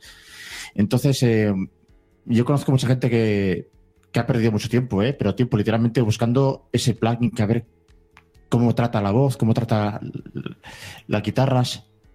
Cuando lo más importante es cómo lo grabes, cómo con qué lo grabas. Y, eso es lo más importante, más que buscar el software perfecto para ver con qué lo hago. Y otra cosa, eh, respecto a Jack, yo lo compararía más, más que como una mesa de mezclas, lo compararía como un montón de aparatos conectados entre sí, yo, yo más que como una mesa de mezclas. Y, una, y la mesa de mezclas es uno de los módulos, diría yo que es. Yo lo compararía más con eso. Un montón de cacharros conectados entre sí y todos ellos, y además, eh, una cosa que no os he comentado y es que puedes darle play a cualquiera de las aplicaciones y en todas las demás van a, van a la par. Eso se utiliza mucho sobre todo en cuando produces eh, MIDI con, por ejemplo, durante mucho tiempo yo estuve usando Rose Garden en paralelo con Ardour para, por ejemplo, en Rose Garden tenía una composición MIDI y, y en Ardour eh, tenía grabándose las guitarras, por ejemplo. Y, y eso es una cosa que nos ha comentado y que, que es interesante que se sepa. Es, tiene sincronización de, de apl- aplicaciones. Las play a una y las demás eh, van, a, van a, a sincronía. Muy bien. Eh, Cristian. Eh, sí, mira, mm, el tema latencia, eh, que que es un tema muy recurrente en este ámbito, eh, si bien con un kernel o con una plataforma de baja latencia logras cosas en tiempo real, eh, aclarar que en realidad no es algo que sea imprescindible. Eh, de hecho, Ardour y muchas otras eh, pueden funcionar para el los temas de postproducción, cosas que no requieran ser en tiempo real, como los efectos de guitarra, por ejemplo, que sí lo requieren. Hay, hay temas en los que la latencia hasta ni siquiera es tema y puedes correr eh, toda tu plataforma en, un computador eh, con un Linux eh, recién instalado que no tenga kernel de, baja latencia. Es como eh, estoy tratando de explicar de que no es necesario tunear a, fondo y, la cantidad de buffers y etcétera para poder tener una plataforma de producción musical eh, tal cual. Eso. Bueno, yo quería comentar antes de dar el paso a la- al amigo eh, Alejandro, un momento, ahora te doy el paso, que según ha dicho, habéis dicho antes, mm, creo que se, creo que fue José, que mucha gente va buscando plugin, ecualización, compresión en software. Y lo más importante es, eh, como bien dice Paco, eh, tener esa primera calidad en el propio hardware, ¿no? En el propio micrófono, la propia tarjeta de, de- sonido. Por ahí también otra pregunta que yo quería hacer más adelante, si es necesaria realmente una, una interfaz de audio, estilo Focusrite, estilo Euphoria de, de Behringer, o si nos podemos conformar con, con- con la, con la tarjeta de sonido de las placas base normalmente que mete un ruido, porque si ponemos unos altavoces a la salida de auriculares del, de nuestro PC y no reproducimos nada, sí vemos que hay como un sonido blanco de fondo, ¿no? Y, y en algunas tarjetas un poco de menos calidad se escucha como un chisporroteo. Estas cosas no pasan en tarjetas, en tarjetas, en tarjetas de audio. Entonces, para el tratamiento de la voz, ya sea producción musical o, o- o sonido, eh, producción musical, o, o si nos enfocamos al podcasting, hay que hacerlo bien, hay que hacerlo bien desde, desde el propio hardware, si tienes ya una mesa que te puedes ecualizar y, te puedes eh, poner a punto, luego ya por software no tienes que hacer prácticamente nada, sino montar el producto final con tus jingles, tus cabeceras, etcétera. Entonces yo desde, desde, mi, desde mi vista totalmente amateur, es decir, de aficionado, entiendo que, primero hay que trabajar el, el- hardware, el, el- audio en analógico, para cuando llegue el software no haya que a- tirar de plugins y no haya que tirar de, de todas estas cosas que al final van matando un poquito la calidad, la calidad de voz. Eh, Alejandro, Sí, bueno, yo un poco reiterar en lo que ha comentado aquí José en el tema del, del, audio, de cómo se obtiene. Al obtener el audio, eh, es decir, no es tanto... eh, es que hay, hay, hay dos formas de... Cuando uno procesa audio, uno puede buscar dos cosas. Uno, realzar ciertas cosas y otra, y otra puede ser que estés buscando, digamos, corregir la señal que te ha venido porque no te ha venido del todo bien. Entonces, en ese segundo caso, mm, realmente no hay nada que sustituya a una buena toma. Ya no solo desde el, ya no solo desde el punto de vista de, de la grabación, de- desde el punto de vista técnico de la grabación, sino incluso a lo mejor de cuando, de, de la ejecución misma, ¿no? No hay nada que supera una buena toma. Entonces, eh, si quieres realzar cosas, esto sí es mejor hacerlo en digital porque si no te gusta el cambio, no sé qué quieres cambiarlo, lo hace en digital, obviamente. Pero si lo que quieres es corregir eh, la señal, es mejor o que repitas tomas si lo que si lo que te ha pasado es que no te ha salido bien porque yo no solo grabo, toco el instrumento también. Eh, o eso, o básicamente pillarte eh, un, un hardware de un poquito de un poquito de más calidad. Luego, en cuanto a lo que ha dicho el mismo José sobre el tema de que Jack no es una mesa de mezclas, sino más bien. Es más bien una plataforma donde puedes poner los aparatos que quieras e interconectarlos como te dé la gana. Exacto, no, no es, no es una mezcla, no, no es un mezclador realmente. De hecho, eh, os comento cómo tengo, cómo tengo yo mi set ajustado porque es el que más me gusta. Normalmente la gente usa Ardour, Rose, Garden, eh, Q-Tractor, que también es otro grabador que no todo el mundo usa, pero yo uso, sin embargo, un set de programas que de la suite que se llama Non-DAW. Eh, DAW, da, eh, perdón. Eh, la cosa es que esto tiene, en lugar de tener el mezclador, cargador de plugins, el grabador de pistas y el secuenciador MIDI, todo metido en el mismo programa como hace Ardour, lo que han dicho es, vamos a hacer un programa con una interfaz gráfica más ligera, como aquí tenemos que andar con recursos, gastando la mínima cantidad de recursos posible en todo, vamos a separar el secuenciador MIDI por una parte, el grabador de audio por otra, el mezclador por otra parte y el gestor de sesiones para restaurar todos los programas. Eh, para restaurar todos los programas, eh, para guardar, es decir, para guardar todas las conexiones de los proyectos y el estado de cada, de cada programa, como si fuera un proyecto de un programa entero. Bueno, pues lo que hicieron fue separar cada componente en un programa distinto y tú con Jack ya lo conectas. Claro, eso te da una flexibilidad, te ahorra, si estás acostumbrado a la mentalidad analógica, te soluciona una cantidad de quebradero de cabeza, no te tienes que andar complicando con problemas de buses, retornos. Es, mm, asombroso. Y para la gente que, que usa Pulse Audio y tal, comento una noticia que me he enterado hace poco y es que al parecer los de los de Red Hat, que hacen la distribución de Fedora o de CentOS, que es el Debian de Red Hat, están pensando eh, en, hacer un nuevo sistema de audio que combine las características de Jack y Pulse Audio. Eh, van a empezar realmente porque al principio lo han pensado para hacer lo mismo que hace Jack, pero con vídeo. Pero le van a añadir la capacidad de audio también. Eh, se llama Pipewire. Eh, entonces, claro, eh, yo casi que lo agradezco. por- y además los propios de Red Hat lo comentan que cuando recién lanzaron Pulse Audio al principio dieron una cantidad de problemas horribles. Ahora se ha estabilizado un poco. Eh, pero al parecer van a combinar. eh, al parecer van a combinar ambos programas. Van a intentar hacer un programa que combine la funcionalidad de ambos. Y en cuanto al tema de la latencia que comentaba Christian, sí es cierto, no siempre hace falta una latencia bajísima, pero suele venir bien para monitorizar. Pues eh, eso sería fantástico porque en el tema, en el tema de, de- en el tema de audio es lo que echamos de menos. Yo, por ejemplo, eh, que yo soy multisistema, también me muevo en, MacOS.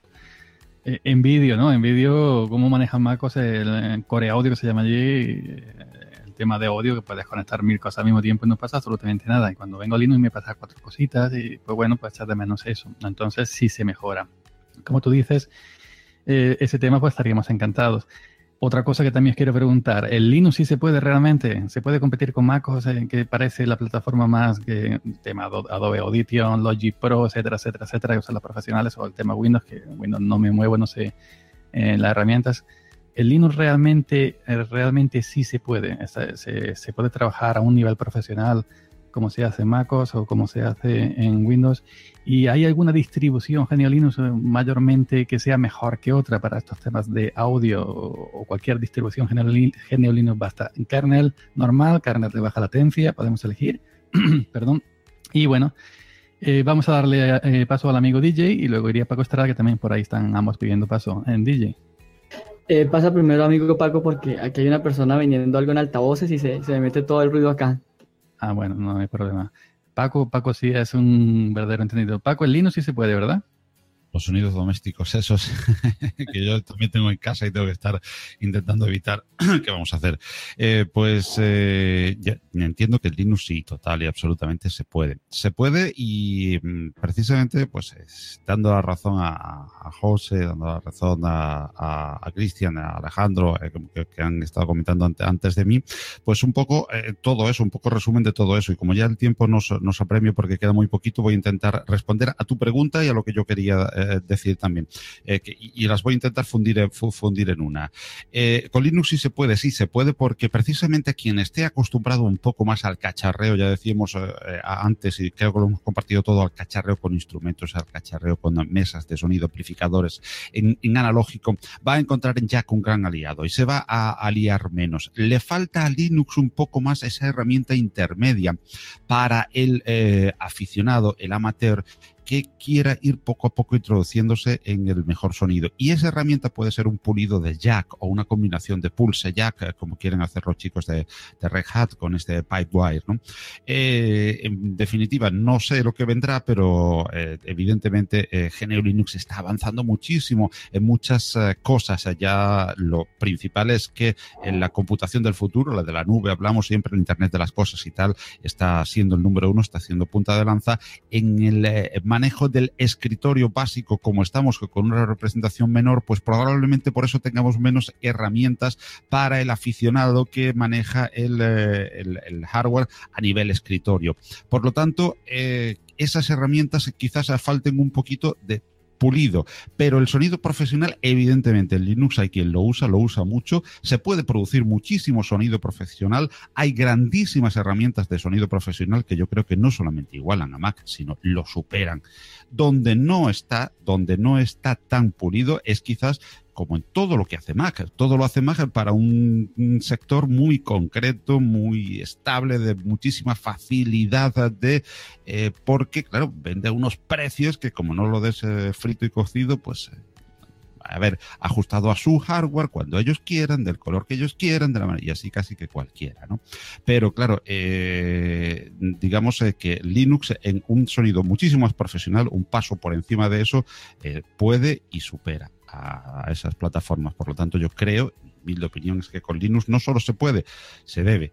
Y en cuanto a cómo hacerlo, pues yo ya haciendo un resumen para que sea mi última intervención, creo que quien busque un sonido dentro de nuestro amateurismo, pues un poquito de más calidad para el podcasting y para la producción musical, ahí entiendo bastante menos. He tocado muy poquito algo también, siempre he tocado un poquito la guitarra de forma amateur y me he introducido en algún grupo musical y entonces he empezado a introducirlo, pero no de la manera a lo mejor que lo hacen nuestros amigos Alejandro, José y Cristian, que para eso nos, están hablando, ilustrando y, y, lo seguirán haciendo. Pero, por ejemplo, para el podcasting, pues ¿hace falta un sonido o un, un kernel de baja latencia? No pero ayuda, ¿por qué no? Siempre va, a ayudarnos.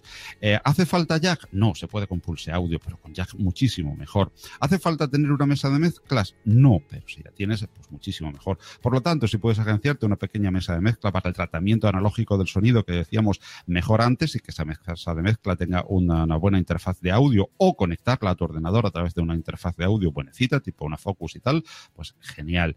Y si puedes trabajar en jack, pues es mucho mejor. Por lo tanto, y en un, y en un kernel de baja latencia, pues muchísimo mejor. Distribuciones, creo que cualquier distribución Linux es buena para ello, a la pregunta de Yoyo. Por supuesto, hay algunas que ya te ayudan, como uno Utu Studio, eh, por ejemplo, una desconocida, para nosotros, para la gente que nos gusta más el tema de podcasting y de radio, más conocida, GNU EtherTix, de radios libres, en fin, eh, gracias y afortunadamente, gracias a Taxa, gracias a Dios y gracias a todo el mundo que está en la comunidad trabajando, tenemos muchas opciones eh, de adaptar, de convertir las distribuciones a nuestra manera y muchas distribuciones ya prehechas que nos pueden ayudar en este tema. Eh, muy bien, aquí hay alguna gente que quiere tomar el paso. Creo que podríamos seguir el orden de José y luego ya Cristian y el amigo Alejandro que está ahí pidiendo paso, pero vamos a dárselo después. José. Nada, mi intervención va a ser muy breve. Quería de, alguna manera decir que, que, sí, que con Linux sí se puede y se puede estar a la altura de otras plataformas y, y un buen ejemplo es el que yo mismo he vivido. Eh, durante unos meses estuve en la zona que se dedica a enseñar cosas de audio, en la, que, en la cual cada mes se, hace una mezcla con los mismos archivos, toda la gente hace la misma mezcla, ¿no? Con sus medios. Y yo era el único raro con Linux, por, por cierto, pero nada, que mis mezclas estaban pues bastante a la altura de, otros que usaban Pro Tools, Sonar, Cubase. Vamos, que, que poderse se puede. Lo que hay que hacer es eh, usar más el oído, más que más que de, eh, encegarse con la herramienta y con el, y con la plataforma. Es hay que trabajar más el oído y, tener más eh, a la vista y ya por resumir un poco pues, tener en cuenta todo lo que es el equipo y, y, el tratamiento del audio analógico, como decís. Eso es lo más importante. Cristian.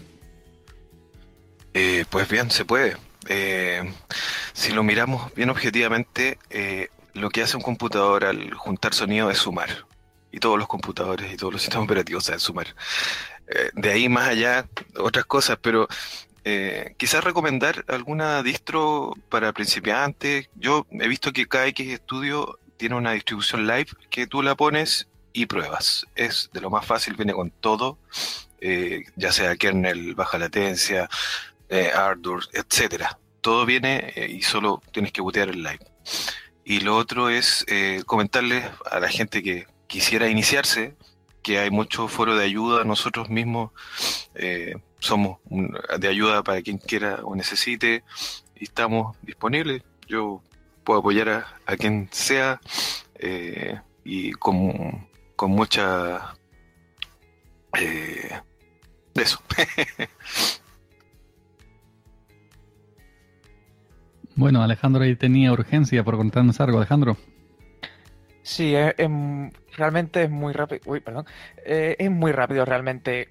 Según con respecto a lo que decía José, que me lo dejé en el tintero antes, de que la limitación, la limitación que te da Linux a la larga compensa, no es tanto que te limite, sino que tiene otro tipo de mentalidad. Normalmente en Windows, cuando te dan un programa, hay realmente hay muchos plugins que hacen que están sub, muy hay mucha duplicación de funciones entre diferentes plugins en Windows. Hay muchos plugins que hacen realmente lo mismo, pero uno le meten este matiz, otros le meten que si esto, lo otro, y realmente cuando te metes a mirarlo en profundidad te das cuenta que lo único que pasa es que tienen patch eh, metidos, mmm, digamos, digamos, ajustes ya integrados, ¿no? es lo, un, es lo único eh, que realmente hace que no puedas, eh, que, a, lo mejor puedas echarte para atrás, pero una vez que una vez que te metes en Linux te das cuenta que estas dos plugins para los, para los 20 que tenía antes a lo mejor cumpliendo la misma función y simplemente tienes que tirar más tiempo tocándolo. Un poquito. Ya está, no hay más. Y los pads se pueden guardar, empresas y tal, con lo cual mm, no, no, hay pocas cosas que se echen de menos realmente. Muy bien, DJ. ¿Ha pasado ya la gente? ¿Ha pasado vendedor ambulante de pescado y todo eso? Sí, ya, ya ha pasado todo el mundo. Bueno, pues sí, en Linux sí se puede, por supuesto que sí se puede. Eh, aquí yo creo que tenemos absolutamente todas las herramientas para trabajar. Lo que hablábamos ahorita de Jack, Jack es una muy buena herramienta. Eh, tenemos herramientas para producción y edición, como es el tema de Audacity y de Ardour. Tenemos eh, programas para creación de audio, como es el tema del LMMS, Linux Multimedia Studio. Para los que no conocen Linux Multimedia Studio, eso es como la competencia directa del Fruity Loops. Eh, y a nivel de sistemas operativos, yo creo que tenemos un sistema como lo es Ubuntu Studio, que quizás a veces eh, no le damos la, la importancia que merece y es un sistema operativo que es muy estable y que cuenta con una cantidad de herramientas ya preinstaladas, las cuales solamente es empezar a aprender a, a usarlas. Eh, otra ventaja que tenemos a nivel de Linux sobre Windows es que tenemos eh, un sistema operativo que es muchísimo más rápido a la hora de, de, iniciar, no es tan pesado como Windows, entonces no vamos a tener tanto problema a nivel de bloqueos. Eh, otra cosa que tenemos de, de, gran ventaja es que para las personas que trabajamos en el mundo DJ hay una herramienta muy poderosa como es el caso de Mix. No necesitamos echar mano de programas como Virtual DJ que pues desafortunadamente muchas personas suelen es utilizarlo pirata. ¿Para qué piratear algo si podemos utilizar un software libre y completamente gratuito como es el caso eh, de Mix con un código que es bastante mmm, liviano y luego liviano porque comparado con otros software DJ no, eh, no se nota el consumo de memoria RAM y bueno, en Linux al final sí se puede. Bueno, pues eh, perfecto. Yo creo que ya para cumplir la hora que nos tiene, nos tiene dado el que manda, el amigo Juan Fables, pues yo creo que podríamos, podríamos resumir toda esta charla que hace, falta, que hace falta un hardware. No hace falta grandes, grandes inversiones, pero sí algo más o menos decente. No puede ser con un micrófono de felpa de, esto de los chinos. Un hardware medio decente, una inversión básica y que una, cualquier distribución GNU Linux hemos visto, estamos viendo que realmente sirve. Herramientas de audio tenemos al, siempre conocido multiplataforma Audacity y, y, para montar y ya para un nivel un poco más, más, más adelantado Ardour. Yo en mi caso grabo en Audacity y monto en Ardour hasta que me enseñe un poquito más en, en Ardour y no quiere decir que vaya a dejar de lado Audacity. Y que bueno, podríamos resumir que eh, a todo esto en, en, en, un hashtag que usa mucho el amigo Juan, en Linux sí se puede. El, tema de sonido, de podcast, del de, tema DJ, como hace el amigo DJ Mao Mix, etc. Desde aquí recomendar el grupo quien, quien le guste, quien le guste el tema de, la edición de música, audio en general, en el, con herramientas libres, con software libre, eh, recomendar el grupo Home Studio Libre en Telegram, grupo Home Studio Libre en Telegram, que ahí está, ahí están los grandes, los grandes que manejan todo este software, eh, Jack, etcétera. En ese grupo metidos y podéis eh, preguntarle cualquier cosa y tendréis apoyo siempre de, de, de, cualquier manera. Home Studio Libre en Telegram. Y yo por mi parte nada más cerraría con diciendo Linux si se puede, daría paso al amigo Juan ya para que nos, nos, nos, nos vaya echando el cierre y desde, desde aquí dar las gracias a todos por, por, esta, por esta conversación, por esta intervención que me, que me ha parecido eh, bastante buena, la verdad. Juan, si estás por ahí.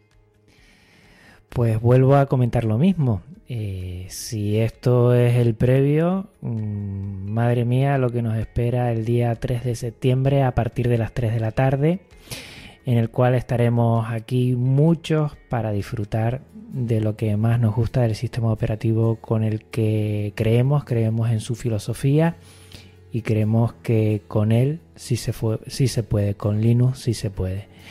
Eh, muchas gracias a todos los que han estado aquí, a Eduardo Collado, también estuvo Val Tolkien, eh, Raslobo, eh, David Ochoví, Neo Ranger, Enderge, Richie, José GDF, DJ Mao Mix, Cristian Jacobset, Paco Estrada, Alejandro 001 y Yoyo Fernández. Y para comentar muy rápidamente, recordarles, y ahora ya lo digo aquí, una semanita antes del directo y del evento en sí vamos a realizar la última prueba. Va a ser el domingo 27 de agosto. Vamos a hacer cuatro horas en formato de hora en hora, sesión a sesión, como lo hemos estado haciendo aquí. Y a partir de ahí nos veremos en el mismo horario con el que empezaremos la próxima semana, a las 3 de la tarde hora española, UTC más 2. Eh, ya se pueden ir apuntando en las horas que quieran y proponiendo tema para hacerlo como aquí, una prueba, pero esta vez de 4 horas y a partir de la hora de inicio de la siguiente semana. ¿eh? Para todos los que quieren y desean, pues aquí tienen eh, maratonlinuxero.tk como sala Jitsi para poder utilizarla. También recordar el sorteo que vamos a hacer de material Linuxero y es que gracias a PC Ubuntu, a Band y a Linkboot vamos a poder sortear y que los oyentes se lleven bastantes premios y para nosotros eso es bueno una ilusión que también empresas eh, compartan y quieran estar con nosotros en ese sentido. Y por último, bueno, comentar los métodos de contacto, comentarles a todos que lo tienen en las notas del programa o también lo van a tener en, el episodio de YouTube, también lo van a tener ahí, o en el de podcast si lo estás oyendo en, en diferido, y que en Twitter eh, nos puedes encontrar en Maratón Linuxero, con el hashtag eh, Maratón Linuxero, maratón con tilde en la O. El correo es maratonlinuxero.gmail.com, la web maratonlinuxero.github.io el grupo de Telegram que está teniendo una gran acogida, que estamos aprendiendo mucho, que estamos tomando decisiones de cara al 3 de septiembre, arroba Maratón Linuxero, el canal de YouTube en el que puedes estar viendo igual este directo o en el que después eh, vas a poder eh, verlo otra vez. Es Maratón Linuxero dentro de YouTube, youtube.com barra Maratón Linuxero el podcast del Maratón Linuxero, que es maratonlinuxero.github.io barra feed.xml, por si quieres eh, utilizar el feed para que te llegue todos los episodios que estamos grabando y el maratón en su momento lo vamos a pasar por feed y por audio. Y que en archive.org, o mejor dicho, en archive.org estamos, ¿eh? archive.org eh, como arroba maratón linuxero.